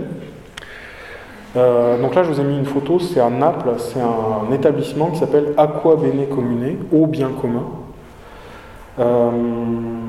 Euh, ça vient du fait qu'en 2011, en fait, en, Italie, il y a eu un référendum qui, a été un référendum d'initiative populaire. C'est beaucoup plus simple à faire en Italie qu'en France, hein, un sujet d'actualité, euh, qui euh, portait sur la gestion de l'eau parce que Berlusconi avait émis tout un ensemble de, textes qui allaient faciliter la privatisation de la gestion de l'eau. Et ce référendum, euh, la question c'était souhaitez-vous que l'eau devienne un bien commun Et la population italienne l'a voté et le oui l'a emporté. Et tout ça, en fait, faisait référence à des travaux qui avaient été engagés un peu auparavant pour euh, faire rentrer la notion de bien commun dans le code civil italien, comme une catégorie entre la propriété publique et la propriété privée. Euh, bon, ces travaux n'ont pas abouti, ils n'ont pas réussi à faire une loi, mais plusieurs villes s'en sont emparées. Vous avez notamment Naples qui a euh, remunicipalisé la gestion de l'eau, qui a dénoncé les contrats avec des entreprises privées et qui a mis en place cet établissement, un établissement spécial, Aqua Bene Comune, qui est ni un établissement public, ni un établissement privé. C'est-à-dire qu'il y a un statut très particulier. Et l'effet que ça a, vous savez qu'à Paris, par exemple, la gestion de l'eau euh, a été remunicipalisée. Mais la différence avec Naples, c'est que vous avez une, une instance de gouvernance qui, qui, associe plein de parties prenantes. Vous allez avoir aussi bien euh, des associations de défense de l'environnement, que des associations de consommateurs, que des, euh, que des entreprises, voilà. Et vous avez un conseil de gestion de l'eau qui euh, s'est mis en place à Naples. Et ça, ce paradigme-là, en Italie, euh, les communs, c'est plutôt ça, si vous voulez. C'est-à-dire, il y a eu comme une sorte de communification des services publics. C'est plutôt comme ça qu'il envisage. C'est-à-dire, c'est des formes, en fait, de gouvernance participative, mais de, manière quand même, je trouve, plus enfin, plus significatif que ce qu'on fait en France dans les, juste les consultations. Vous voyez, euh, voilà, c'est des, possibles, des sortes d'agencements avec la société civile pour prendre en charge ce qu'ils considèrent comme étant des biens communs. Et l'eau, c'est souvent euh, l'exemple qu'on met en avant le plus pour euh, dire que c'est un bien commun. Je, vais passer ça. Sur, si on passe du côté des communs numériques, sur cette question des usages, on va dire, ou de la gouvernance. Si vous voulez, Wikipédia, c'est vraiment un exemple euh, paradigmatique. On dirait euh, que ces gens ont lu Ennio Minorostrom pour faire l'encyclopédie, si vous voulez, parce que c'est, quand même très très proche de ce qu'elle expliquait. Euh, c'est pas quelque chose dont on a forcément conscience quand on passe juste sur Wikipédia, mais Wikipédia est un, univers très régulé. Euh, vous avez une communauté qui est Les simples contributeurs, vous et moi qui allons faire une modification, on n'en a pas forcément conscience.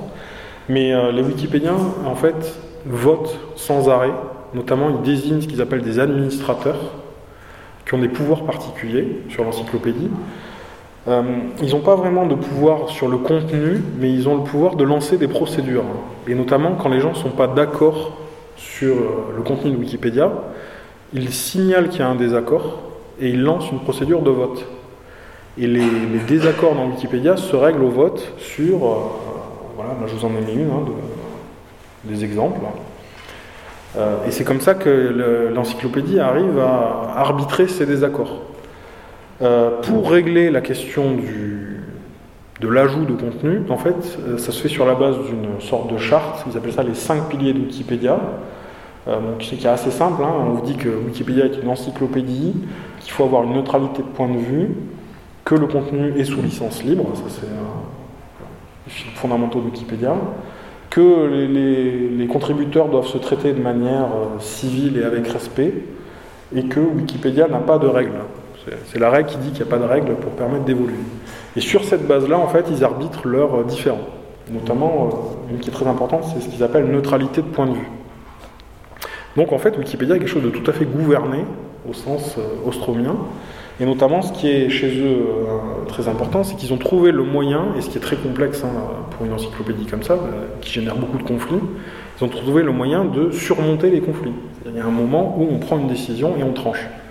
Et, voilà. Et donc, et en fait, quand on regarde bien, on a l'impression qu'il y a beaucoup de contributeurs à Wikipédia, il y en a beaucoup, mais les contributeurs réguliers sont pas si nombreux en fait. C'est-à-dire vous avez un, cœur de contributeurs euh, dans la Wikipédia francophone qui est plutôt de quelques milliers. Et ces gens-là, finalement, euh, forment une communauté qui n'est pas si euh, énorme que ça et qui est capable, en fait, d'assurer ces principes de, gouvernance. je ne sais pas si vous avez des, remarques ou des questions, peut-être.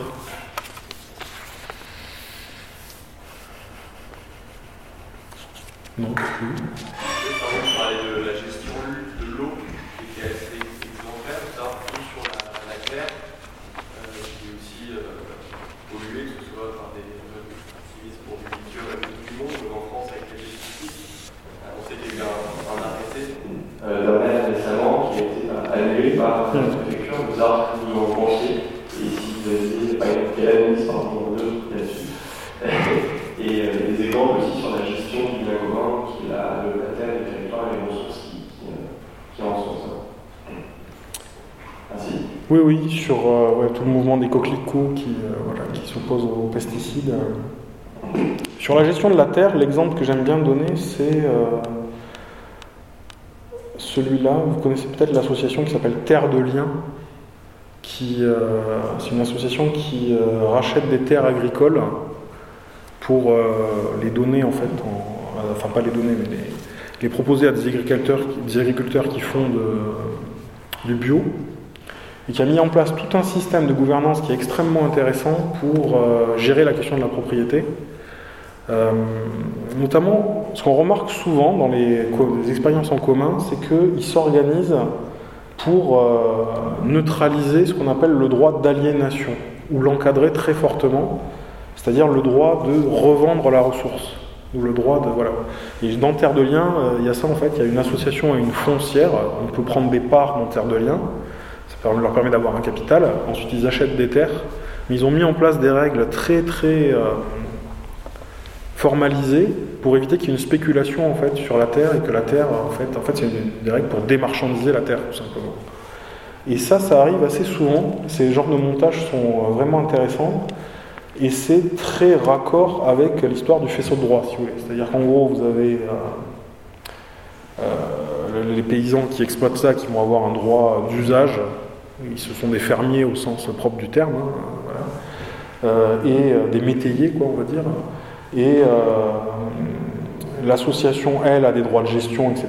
Et il y a toute une réflexion pour encadrer le droit d'aliénation. Et on retrouve ça aussi dans certains montages sur l'habitat participatif, qui est aussi une façon de gérer le, droit sur la terre notamment dans des, systèmes qu'on appelle community land trust, vous savez, où on dissocie la propriété du foncier et la propriété du bâti. On permet aux gens d'accéder à la propriété du, avoir des appartements par exemple, et on sort la propriété du foncier des logiques spéculatives en se fixant des règles disant qu'on n'a pas le droit de la revendre au-delà du prix d'achat. Aussi une façon de démarchandiser partiellement la terre. Donc, euh, moi, le, le, lien que je ferai, si vous voulez, c'est plutôt ce type d'agencement. Après, ce dont vous parlez, euh, là, ça nous ramène plus euh, à la question du rôle de l'acteur public et une certaine défaillance de l'acteur public euh, à gérer, euh, à protéger euh, l'environnement. C'est pas tout à fait au même niveau, mais on, pourra faire des liens là-dessus aussi tout à l'heure, parce que j'ai une partie sur les liens justement avec l'acteur public.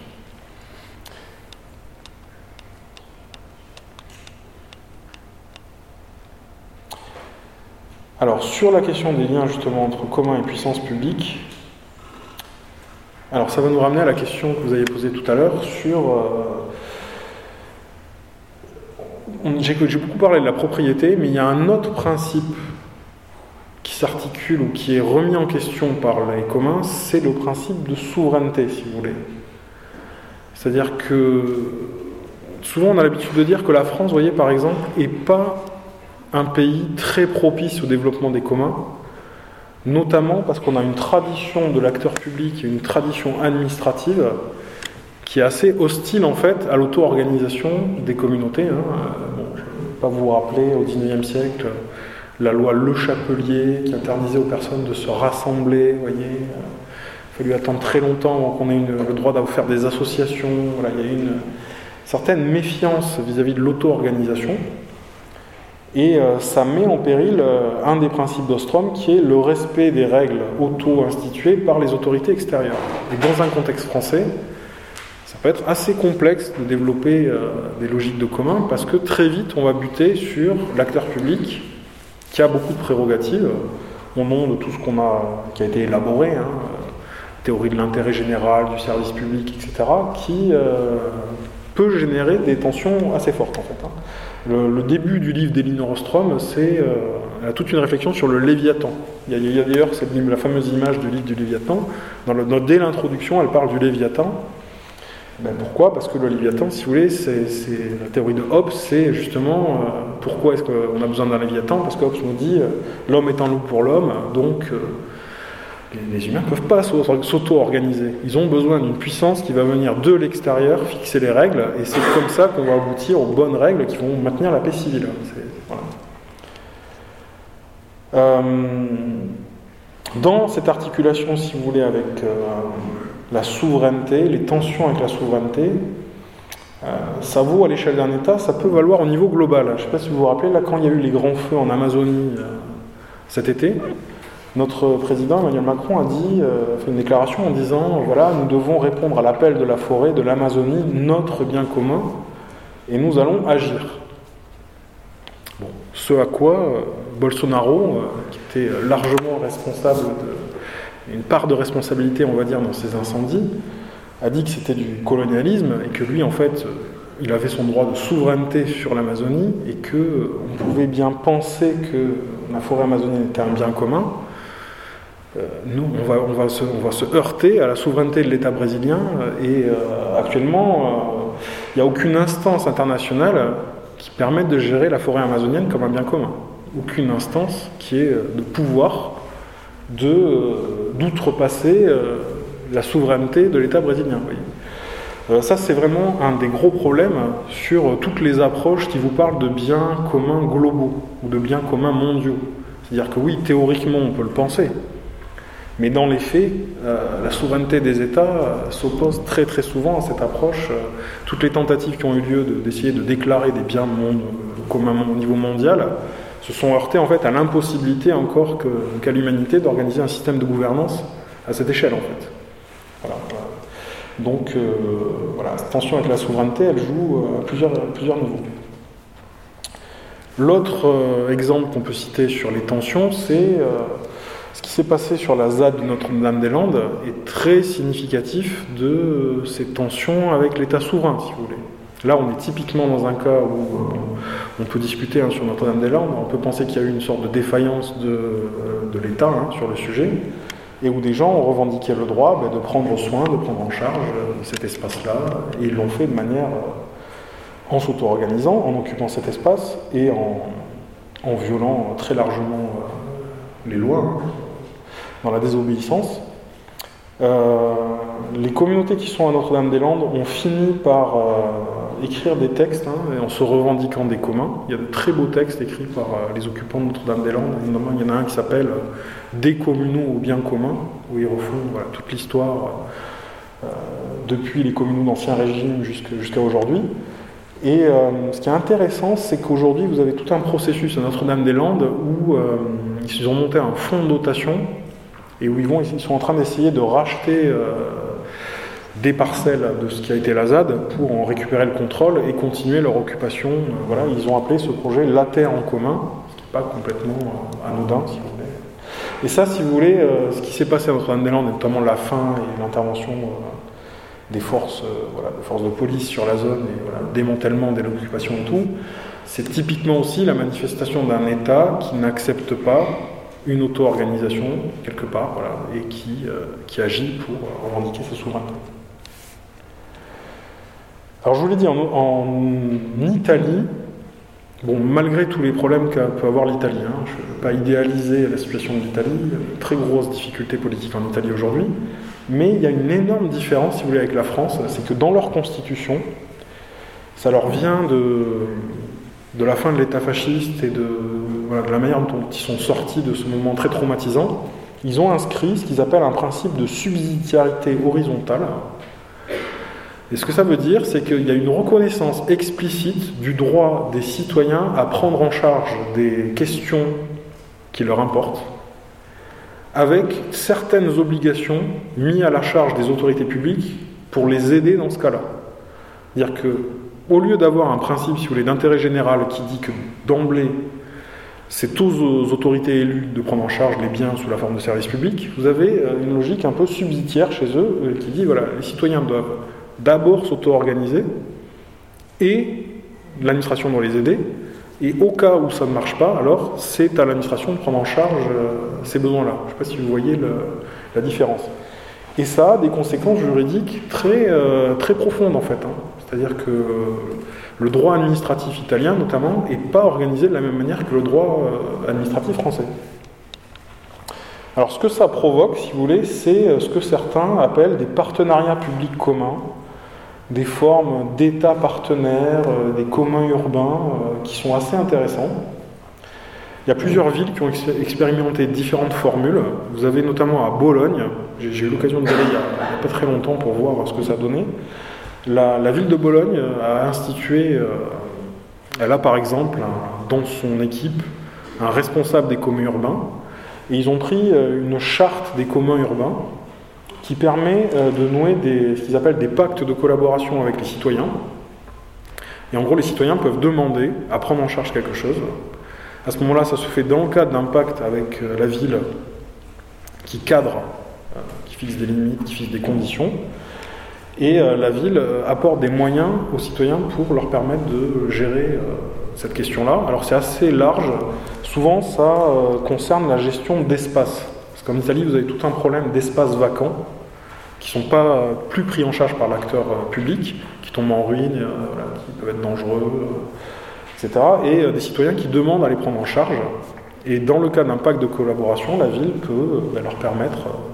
c'est comme une sorte de. c'est pas vraiment une délégation de service public, parce que l'initiative doit se faire de, la part des citoyens. Mais dans les faits, ça y ressemble un peu. Et vous avez, de manière un peu plus conflictuelle, à Naples, il y a eu tout un cheminement euh, à Naples, il y a eu une ville euh, avec tous les conflits avec la mafia, etc. Il y a beaucoup de luttes de territoire, et notamment sur ces espaces vacants. Et pendant plusieurs euh, décennies, il y a certains espaces dans la ville qui ont été occupés par les citoyens, gérés, pris en charge. Et les citoyens ont fini par demander à ce qu'on leur reconnaisse un droit d'usage civique de ces lieux, et ça a donné lieu, ils appellent ça des déclarations d'usage civique. Et la ville a finalement pris des arrêtés consacrant, il y a sept lieux dans la ville qui ont eu le statut de bien commun. Ils ont été déclarés bien communs.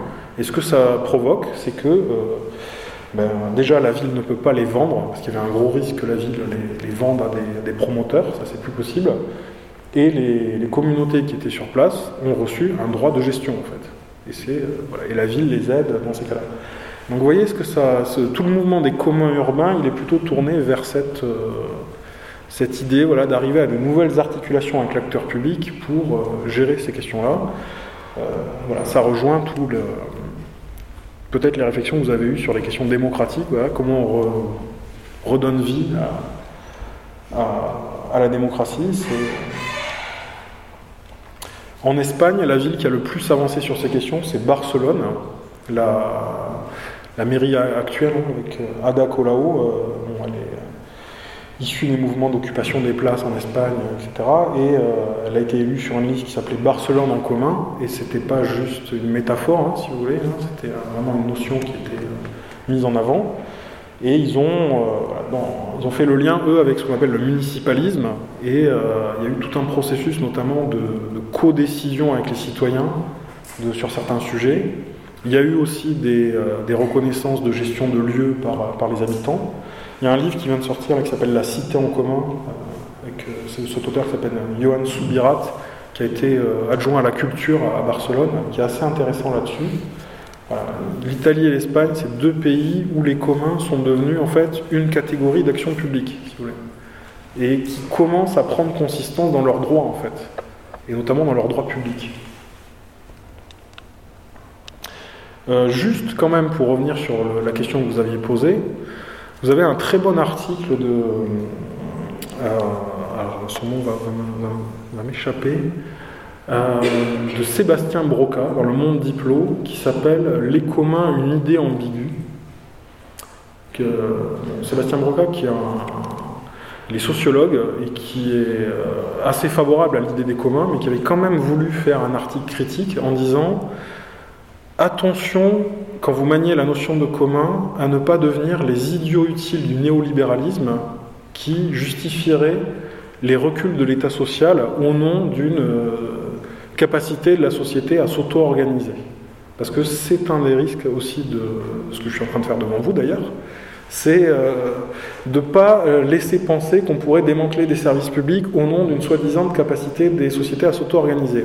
Et ça a des, liens avec tout ce qui s'est passé en Angleterre, notamment autour de la politique, vous savez, Big Society hein, de Cameron, où euh, un exemple moi, que je connais bien, c'est qu'ils ont fermé énormément de bibliothèques publiques en mettant d'abord en avant l'idée que, bien sûr, les citoyens, il suffisait de les aider un peu, qu'ils allaient refaire des bibliothèques publiques. Euh, les citoyens l'ont fait quelque temps, ils n'ont pas réussi à le maintenir dans la durée, et au final, maintenant, l'Angleterre a un réseau de bibliothèques publiques qui est sinistré, en fait. euh. Donc il faut. euh, je- J'entends tout à fait la question que vous aviez posée, et je pense que c'est un vrai, une vraie point de vigilance à garder en tête sur euh, l'ambiguïté possible de ce type aussi de discours. Et nous, dans les associations qui s'intéressent à la question, on appelle ça le commons washing, c'est-à-dire le, le fait d'utiliser la notion de commun de manière un peu cosmétique. Et euh, voilà. Je ne sais pas si vous voulez, euh, si vous avez des, voulez réagir, si vous avez des questions.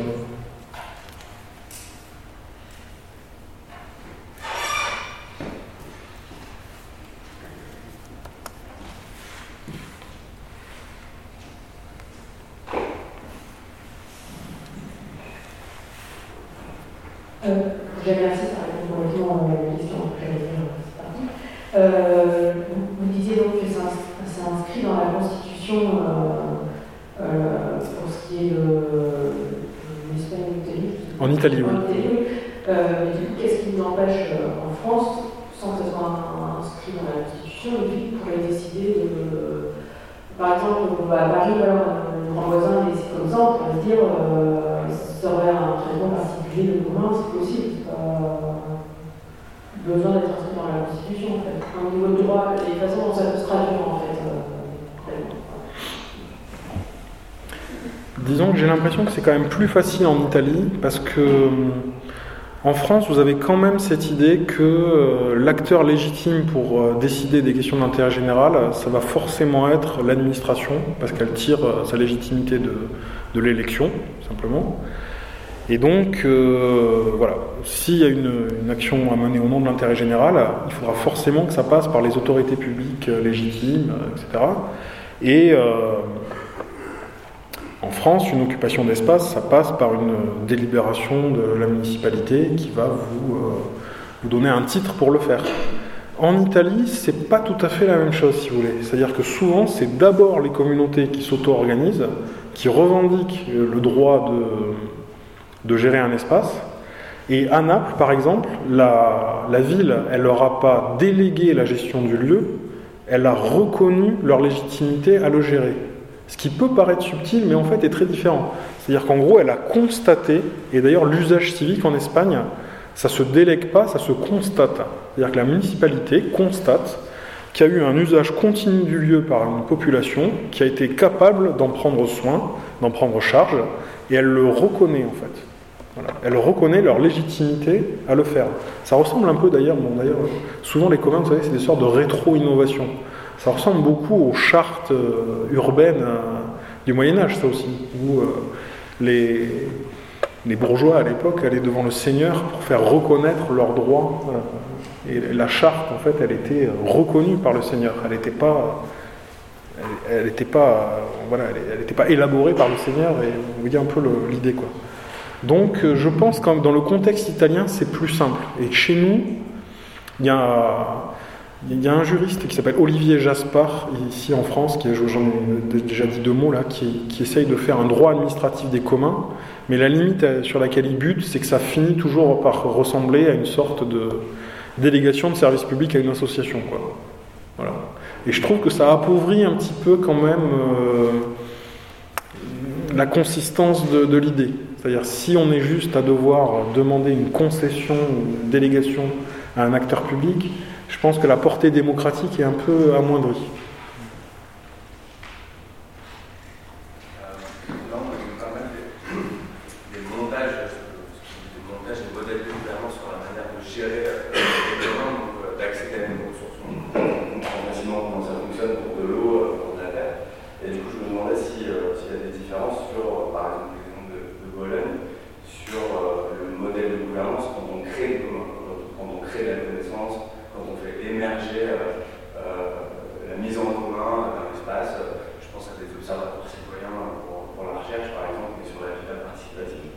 Et du coup, la question, c'est euh, euh, bah, quid de l'intérêt général quoi, de- Comment Oui, est-ce oui. que c'est inclusif et que tout le monde a sa place là-dedans Oui, alors en- à, Bologne, ce qui est intéressant, c'est que vous pouvez demander euh, justement ces, pactes de collaboration, mais notamment pour les lieux, la condition que fixe la ville, c'est que le lieu doit rester ouvert au public.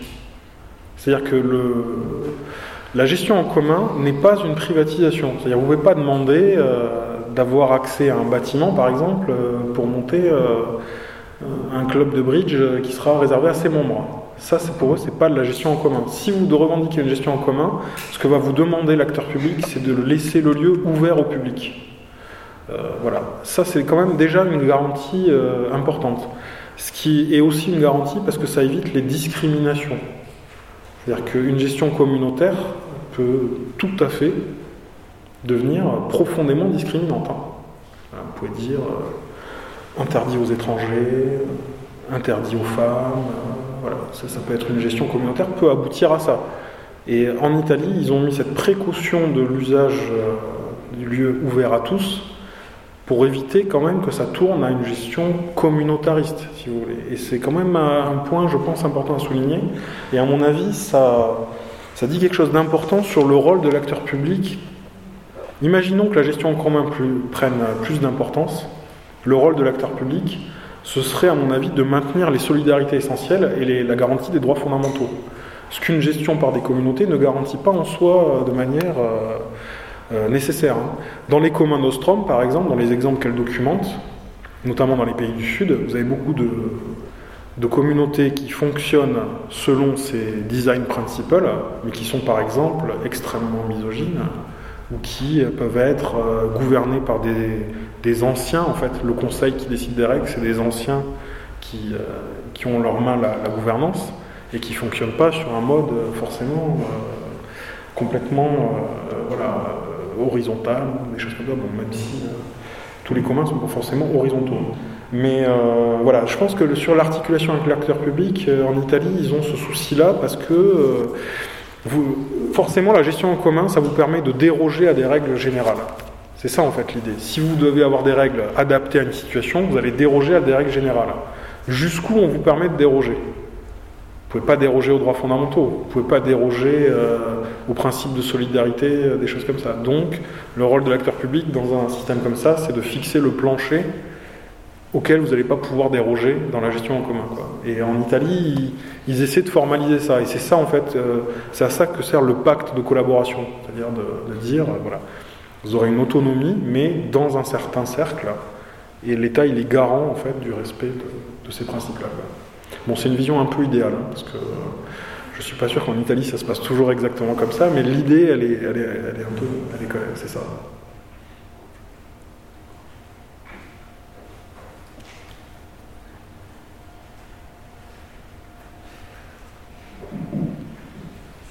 Euh, vous avez parlé des pêcheurs en Sud qui ont une gestion euh, commune de, de leurs ressources. Est-ce qu'il y a des exemples euh, je sais pas, de nouveaux, co- nouveaux communs en France où c'est pas possible, ça n'existe pas Sur les, ressources naturelles.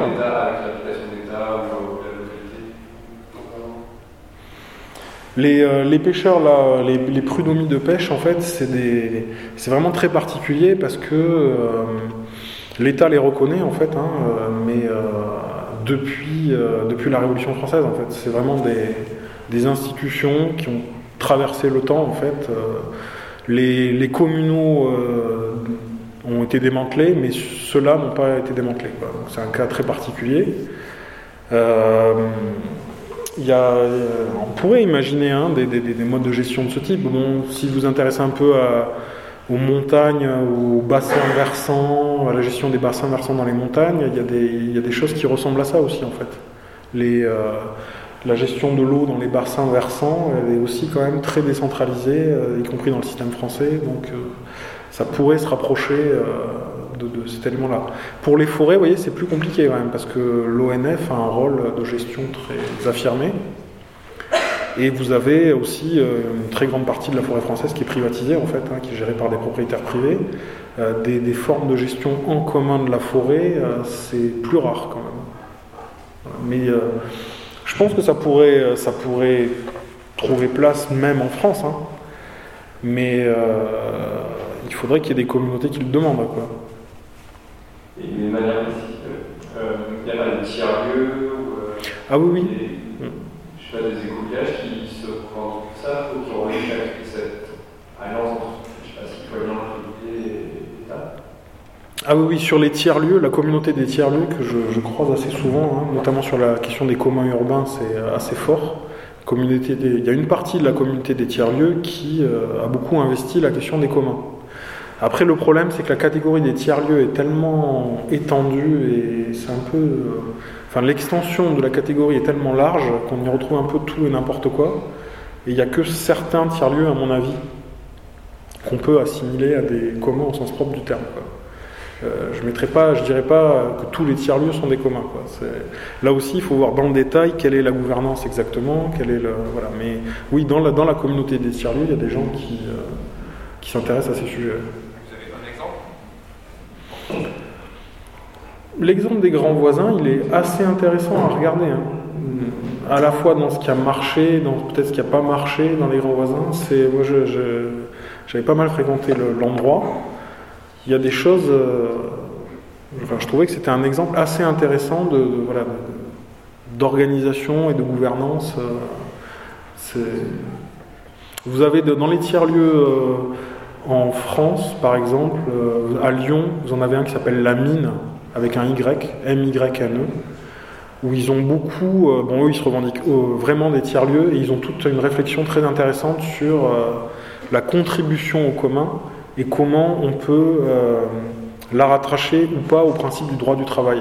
Ils essaient de, de mettre en place une structure, notamment battue, bah, établie sur une CAE, vous savez, une coopérative d'activité et d'emploi, qui permettent à des gens qui font des contributions de, euh, voilà, de, s'y retrouver aussi économiquement. Ils ont toute un, une réflexion sur la soutenabilité économique des modèles de contribution. Euh, voilà, c'est un espace d'expérimentation qui est euh, vraiment intéressant. Et là, pour le coup, d'ailleurs, vous avez Alexandre Monin qui va venir bientôt, qui a été au prochain cours, je crois, qui, est, qui, a été, qui a participé aux travaux de la mine à Lyon.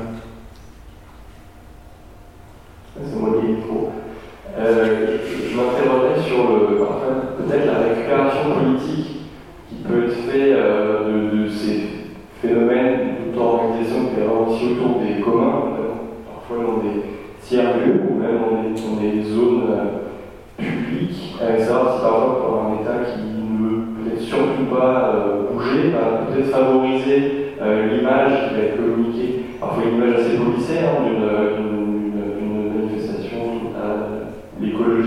parfois un peu consensuelle qu'il peut y avoir dans ces lieux euh, euh, qui sont, qui sont appropriés par des, collectifs euh, et, des populations qui ne représentent pas euh, peut-être euh, justement l'ensemble de, la- population et qui vont discréditer en même temps d'autres formes plus euh, radicales euh, d'écologie qui vont s'exprimer et qui vont même peut-être évoquer euh, l'État aujourd'hui comme il est par le municipalisme, et je pense le municipalisme aussi euh, libertaire, des institutions libertaires qui évidemment je pense ne sont pas du tout aujourd'hui de, de l'État.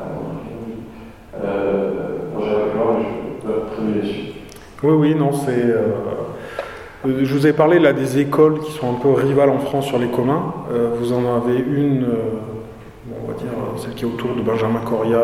voilà, c'est une école qui, qui cherche le montage plutôt de partenariats publics communs, qui est plutôt dans cette démarche.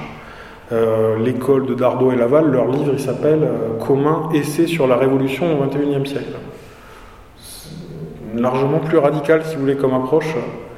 Euh, voilà, donc a, en termes politiques, ça peut recouvrir effectivement euh, soit des choses plus réformistes, soit des choses beaucoup plus, radicales. Sur les risques de récupération, ou pas hein, d'ailleurs, je ne suis pas là pour, parler ça, mais bon, on pourrait constater par exemple qu'Anne Hidalgo fait sa campagne municipale sur la question des communs. Je ne sais pas si vous avez remarqué, mais euh, elle s'appelle Paris en commun. Vous allez sur leur site de campagne, vous allez retrouver beaucoup des éléments dont je vous ai parlé euh, ce soir. Ce qui est à la fois, si vous voulez, euh, voilà, un signe que cette notion en France, elle a fait son chemin quand même, et qui soulève, je ne vous le cache pas, aussi beaucoup d'interrogations dans les cercles militants, de savoir jusqu'où, en fait, cet usage de la notion de commun dans ce discours-là, ben, il, a une substance. Est-ce qu'il est réel ou est-ce que voilà Parce que c'est très facile, si vous voulez, de glisser du commun au bien commun, qui devient une catégorie euh, très évanescente. Tout le monde est pour le bien commun. Voilà.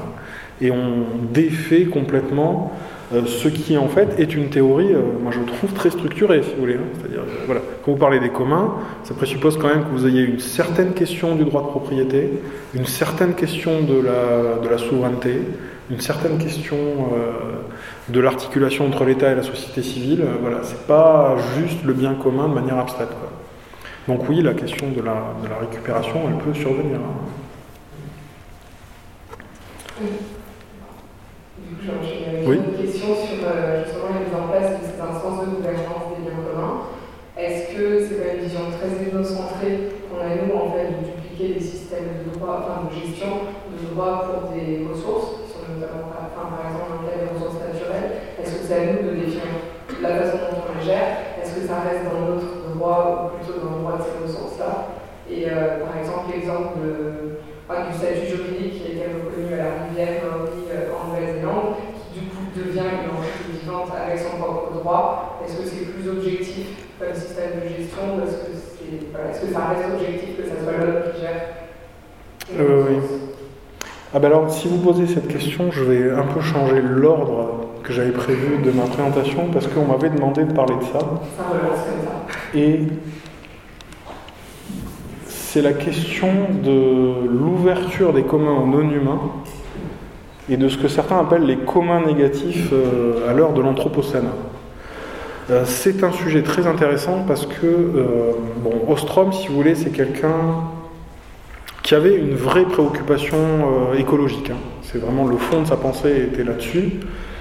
Mais que cer- certains considèrent qu'elle n'a pas fait le saut complet qui lui permettait de sortir du paradigme classique pour envisager ces questions-là. Vous voyez, il y a par exemple cette personne qui s'appelle Jonathan Metzger, un Canadien qui s'intéresse euh, au retour des animaux dans les villes. Tout le- tous les phénomènes, vous avez des loups euh, au Canada ou des ours qui reviennent dans la ville, et il envisage la question des communs urbains sous cet angle. Voilà. Déjà assez intéressant en soi. Et j'avais noté cette phrase dans un de ses articles qui nous dit, qui est une critique d'Ostrom, hein, vous allez voir, il nous dit l'opérationnalisation des Commons Pool Resources, c'est le- la notion d'Ostrom, dans la théorie d'Ostrom, sous la forme d'une gestion communautaire, c'est aussi l'utilisation humaine des ressources naturelles, les humains d'un côté, tout le reste de l'autre, une division ontologique stricte entre les humains et les non-humains, les commoners et les communs, les agents et la structure, les extracteurs et la ressource, la culture et la nature, les sujets et les objets, les uns qui utilisent activement et les autres qui sont passivement utilisés. Et c'est pour ça que je vous disais tout à l'heure que moi, je, quand je suis dans ce genre de situation où je dois expliquer ce que sont les communs, c'est très utile de se référer au triptyque euh, communauté, ressources, règles. Mais moi, j'ai fini par appeler ça la vulgate des communs, parce qu'en fait, euh, ce triptyque, il charrie tout ça. C'est-à-dire que si vous dites qu'une euh, forêt, c'est une ressource, vous mettez d'un côté des humains qui utilisent des non-humains, la forêt, comme une ressource qui sous-entend des tas de présupposés philosophiques, en fait, non questionnés forcément, et qui peuvent finir par être problématiques. Chez Ostrom, si vous voulez, euh, elle, était, elle adorait euh, modéliser beaucoup les choses par schéma, avec des boucles de rétroaction, et tout, etc. Euh, le triptyque communauté, règles, ressources, c'était dans la colonne de gauche, là, quand elle, parce qu'elle elle utilisait elle, analysait des cas concrets, donc elle avait besoin de cadrer ses observations avec des sortes de cases où elle rangeait des variables, elle essayait d'isoler des variables pour déterminer ce qu'était une gestion euh, réussie ou échouée. Et pour cadrer son observation, elle avait dit, ben voilà, il y a trois paramètres, les conditions matérielles et biophysiques, les caractéristiques de la communauté et les règles. Ce qu'on appelle la ressource, en fait, c'est les fameuses conditions matérielles biophysiques, et elle appelle ça, vous voyez, des variables exogènes.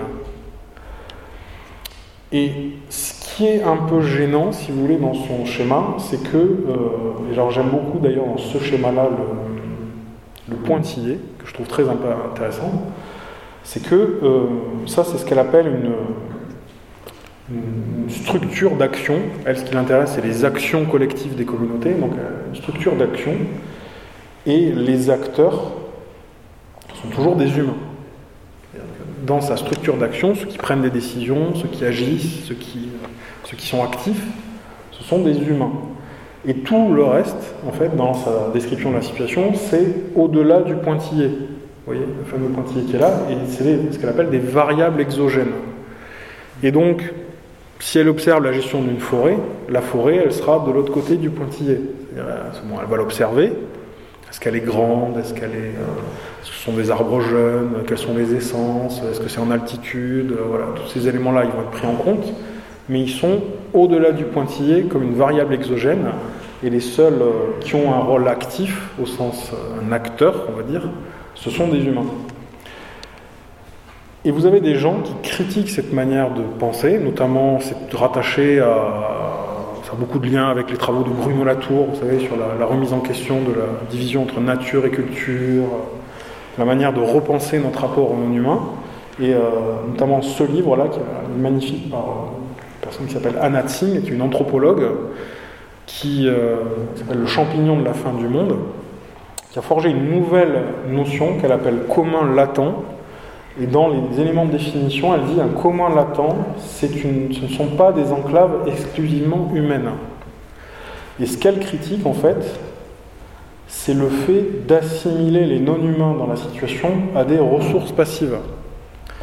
Parce que vous avez d'autres euh, personnes, notamment une qui s'appelle Donna Haraway, qui a créé ce très beau concept de sympoïèse, ça veut dire euh, création ensemble, où elle dit en fait que euh, les non-humains dans la situation sont aussi des acteurs. C'est-à-dire que la forêt en tant que telle, elle a ce qu'on appelle une agentivité, c'est-à-dire une puissance d'agir, qui devrait être reconnue dans la situation comme un acteur en tant que tel.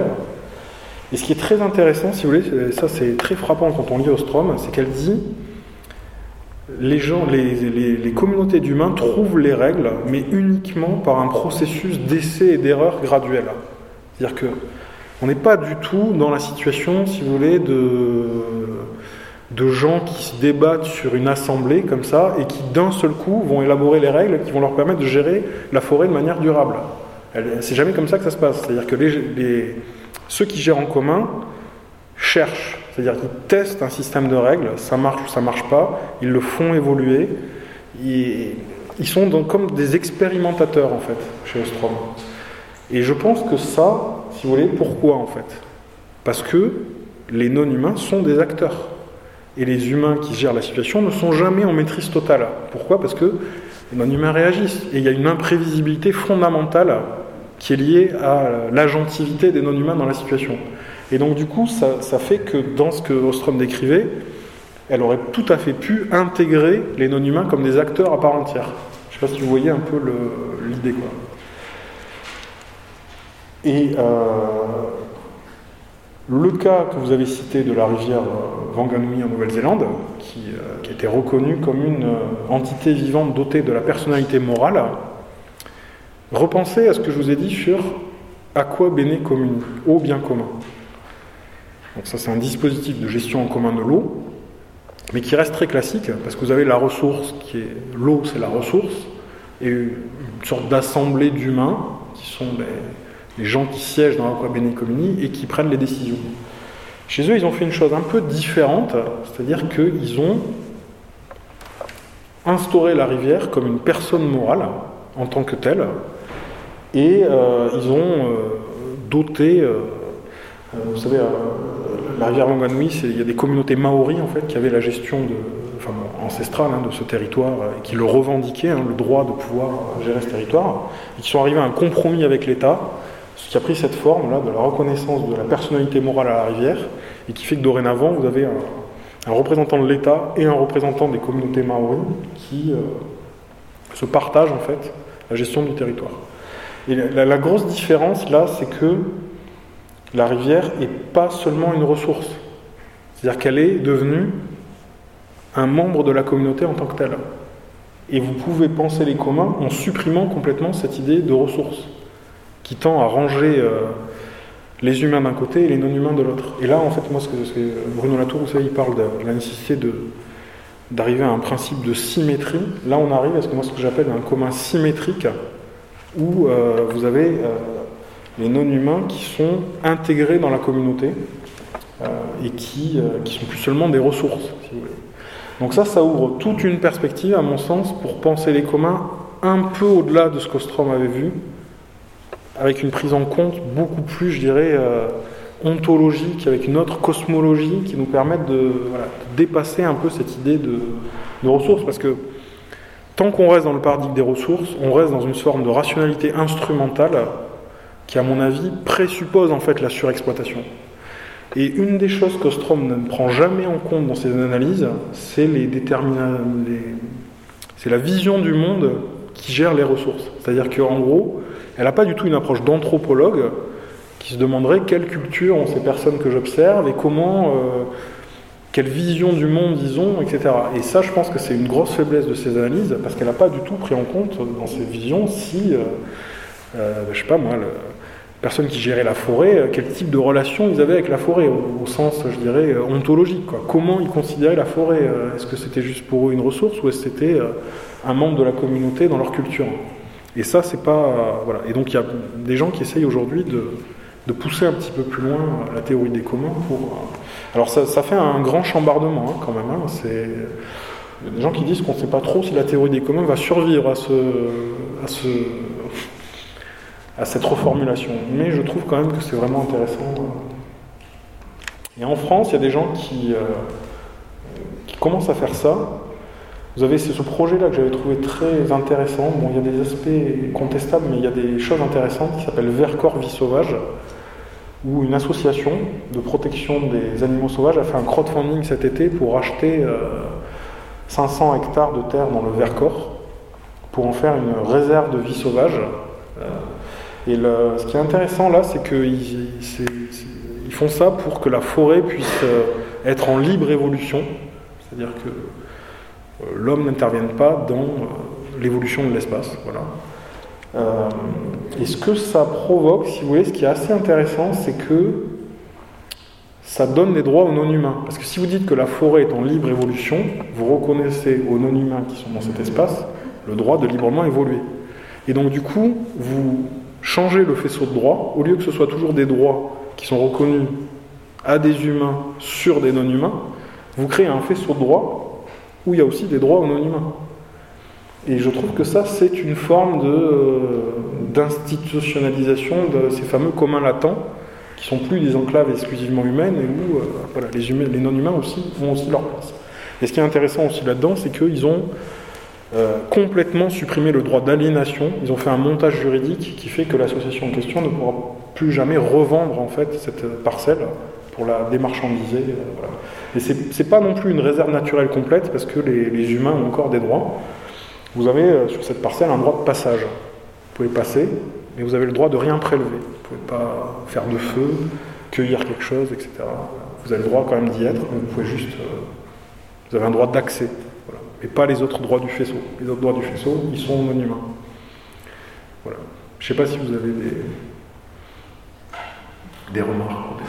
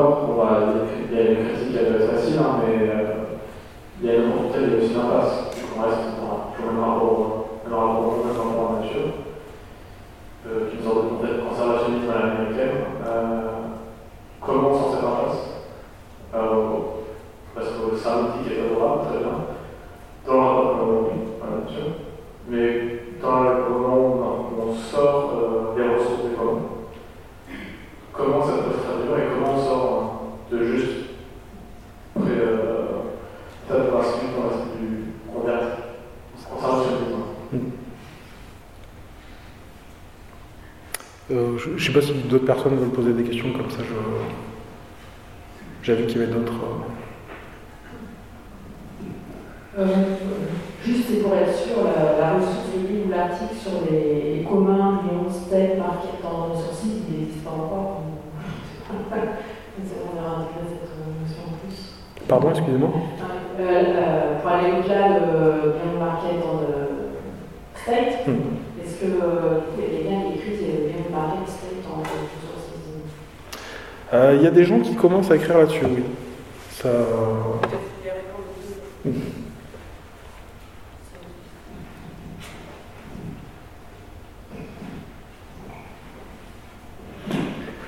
Sur, sur le- la critique, moi, il y a plusieurs critiques à faire sur ce genre de démarche. Moi, j'en ai, enfin, j'en- avais une qui n'était pas tout à fait la, même que, la vôtre, mais euh, bon, il y a plusieurs critiques.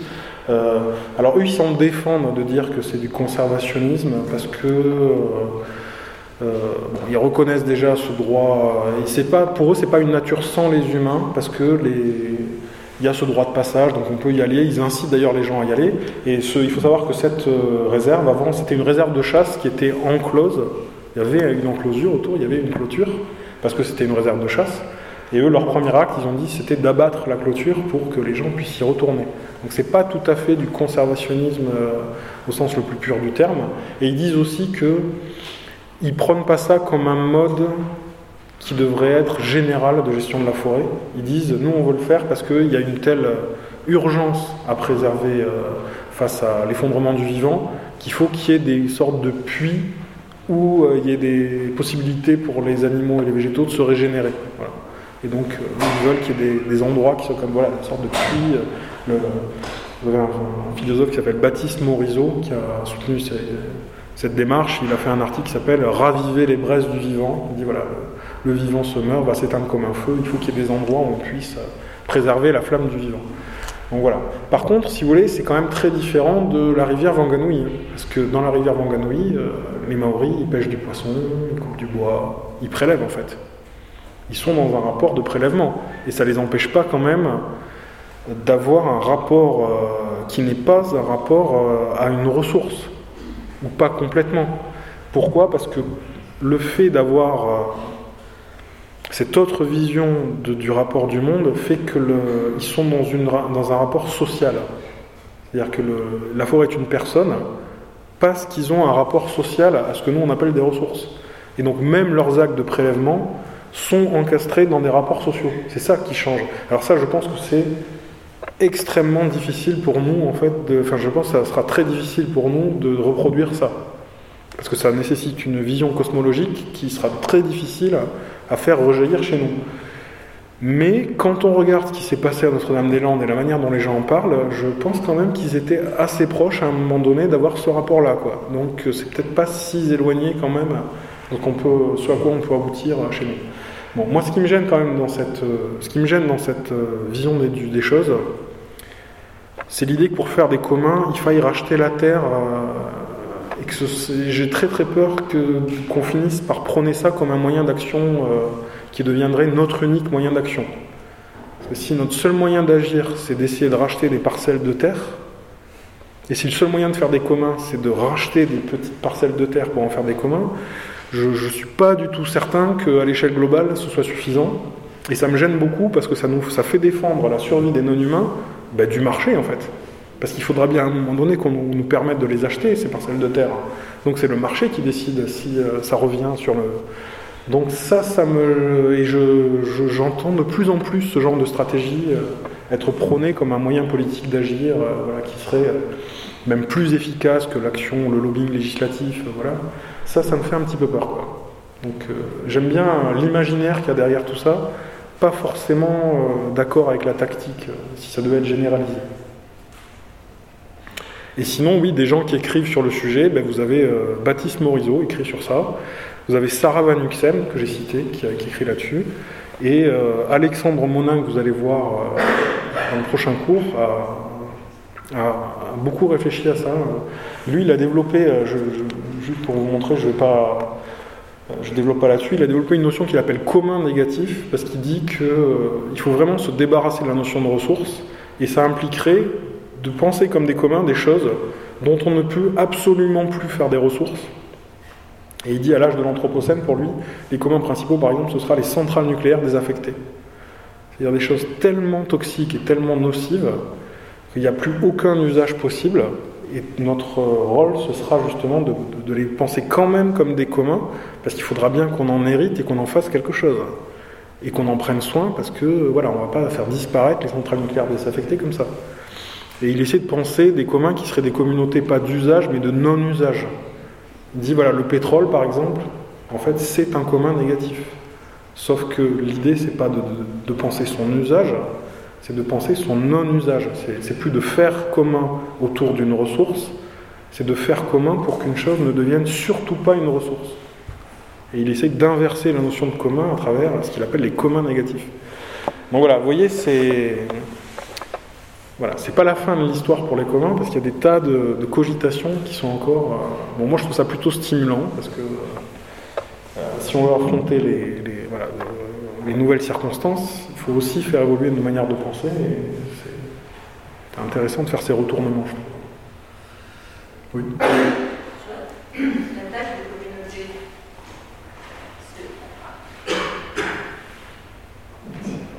J'ai l'impression qu'il y a quand même une notion de, de taille qui fait le succès ou pas de, des communs. En dehors du, numérique, c'est quoi la taille maximum euh, Est-ce qu'on peut imaginer les communs à l'échelle de.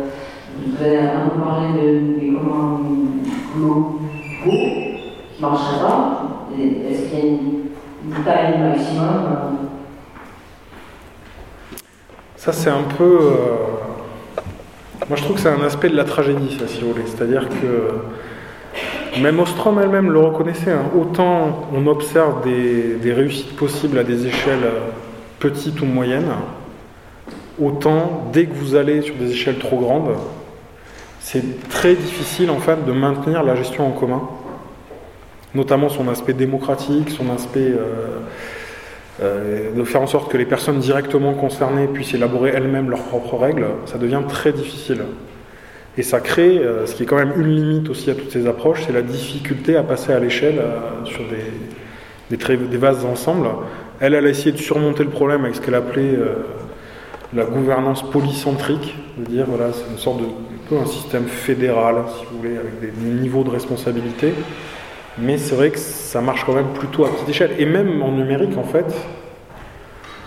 on ne sort pas de ce problème d'échelle, hein, parce que même Wikipédia, ça fonctionne parce que finalement, les droits de gestion appartiennent à un nombre qui n'est pas si élevé que ça de personnes. Au-delà des simples contributeurs, ceux qui prennent vraiment la décision, ils restent dans un cercle qui est... Après, c'est peut-être aussi une incitation à nous dire que de toute façon, peut-être abandonner les modes de gestion euh, à trop grande échelle et que euh, au-delà d'une certaine échelle, de toute façon, euh, ça ne peut pas, peut pas fonctionner. Mais ça, ça reste une limite quand même de, tout ça, qui n'est pas, qui est simple. C'est ce qui fait aussi que je trouve quand même qu'on ne peut pas évacuer le spectre de Gareth Hardin si facilement. Parce que même si ça marche à des petites échelles, à l'échelle globale, la tragédie, elle se rapproche quand même très très significativement. Et donc, on ne peut pas complètement échapper cette personne qui était assez épouvantable, on ne peut pas non plus complètement la conjurer parce que euh, voilà, la tragédie, euh, elle nous rattrape quand même. on va s'arrêter là pour ce soir. hein. L'heure est en train de passer. Merci euh, à tous. On se retrouve avec Alexandre Monin, donc ce sera en février. On parlera et on continuera de parler euh, du lien euh, avec l'Anthropocène et comment on peut inscrire euh, l'entreprise et le rôle du design dans l'Anthropocène.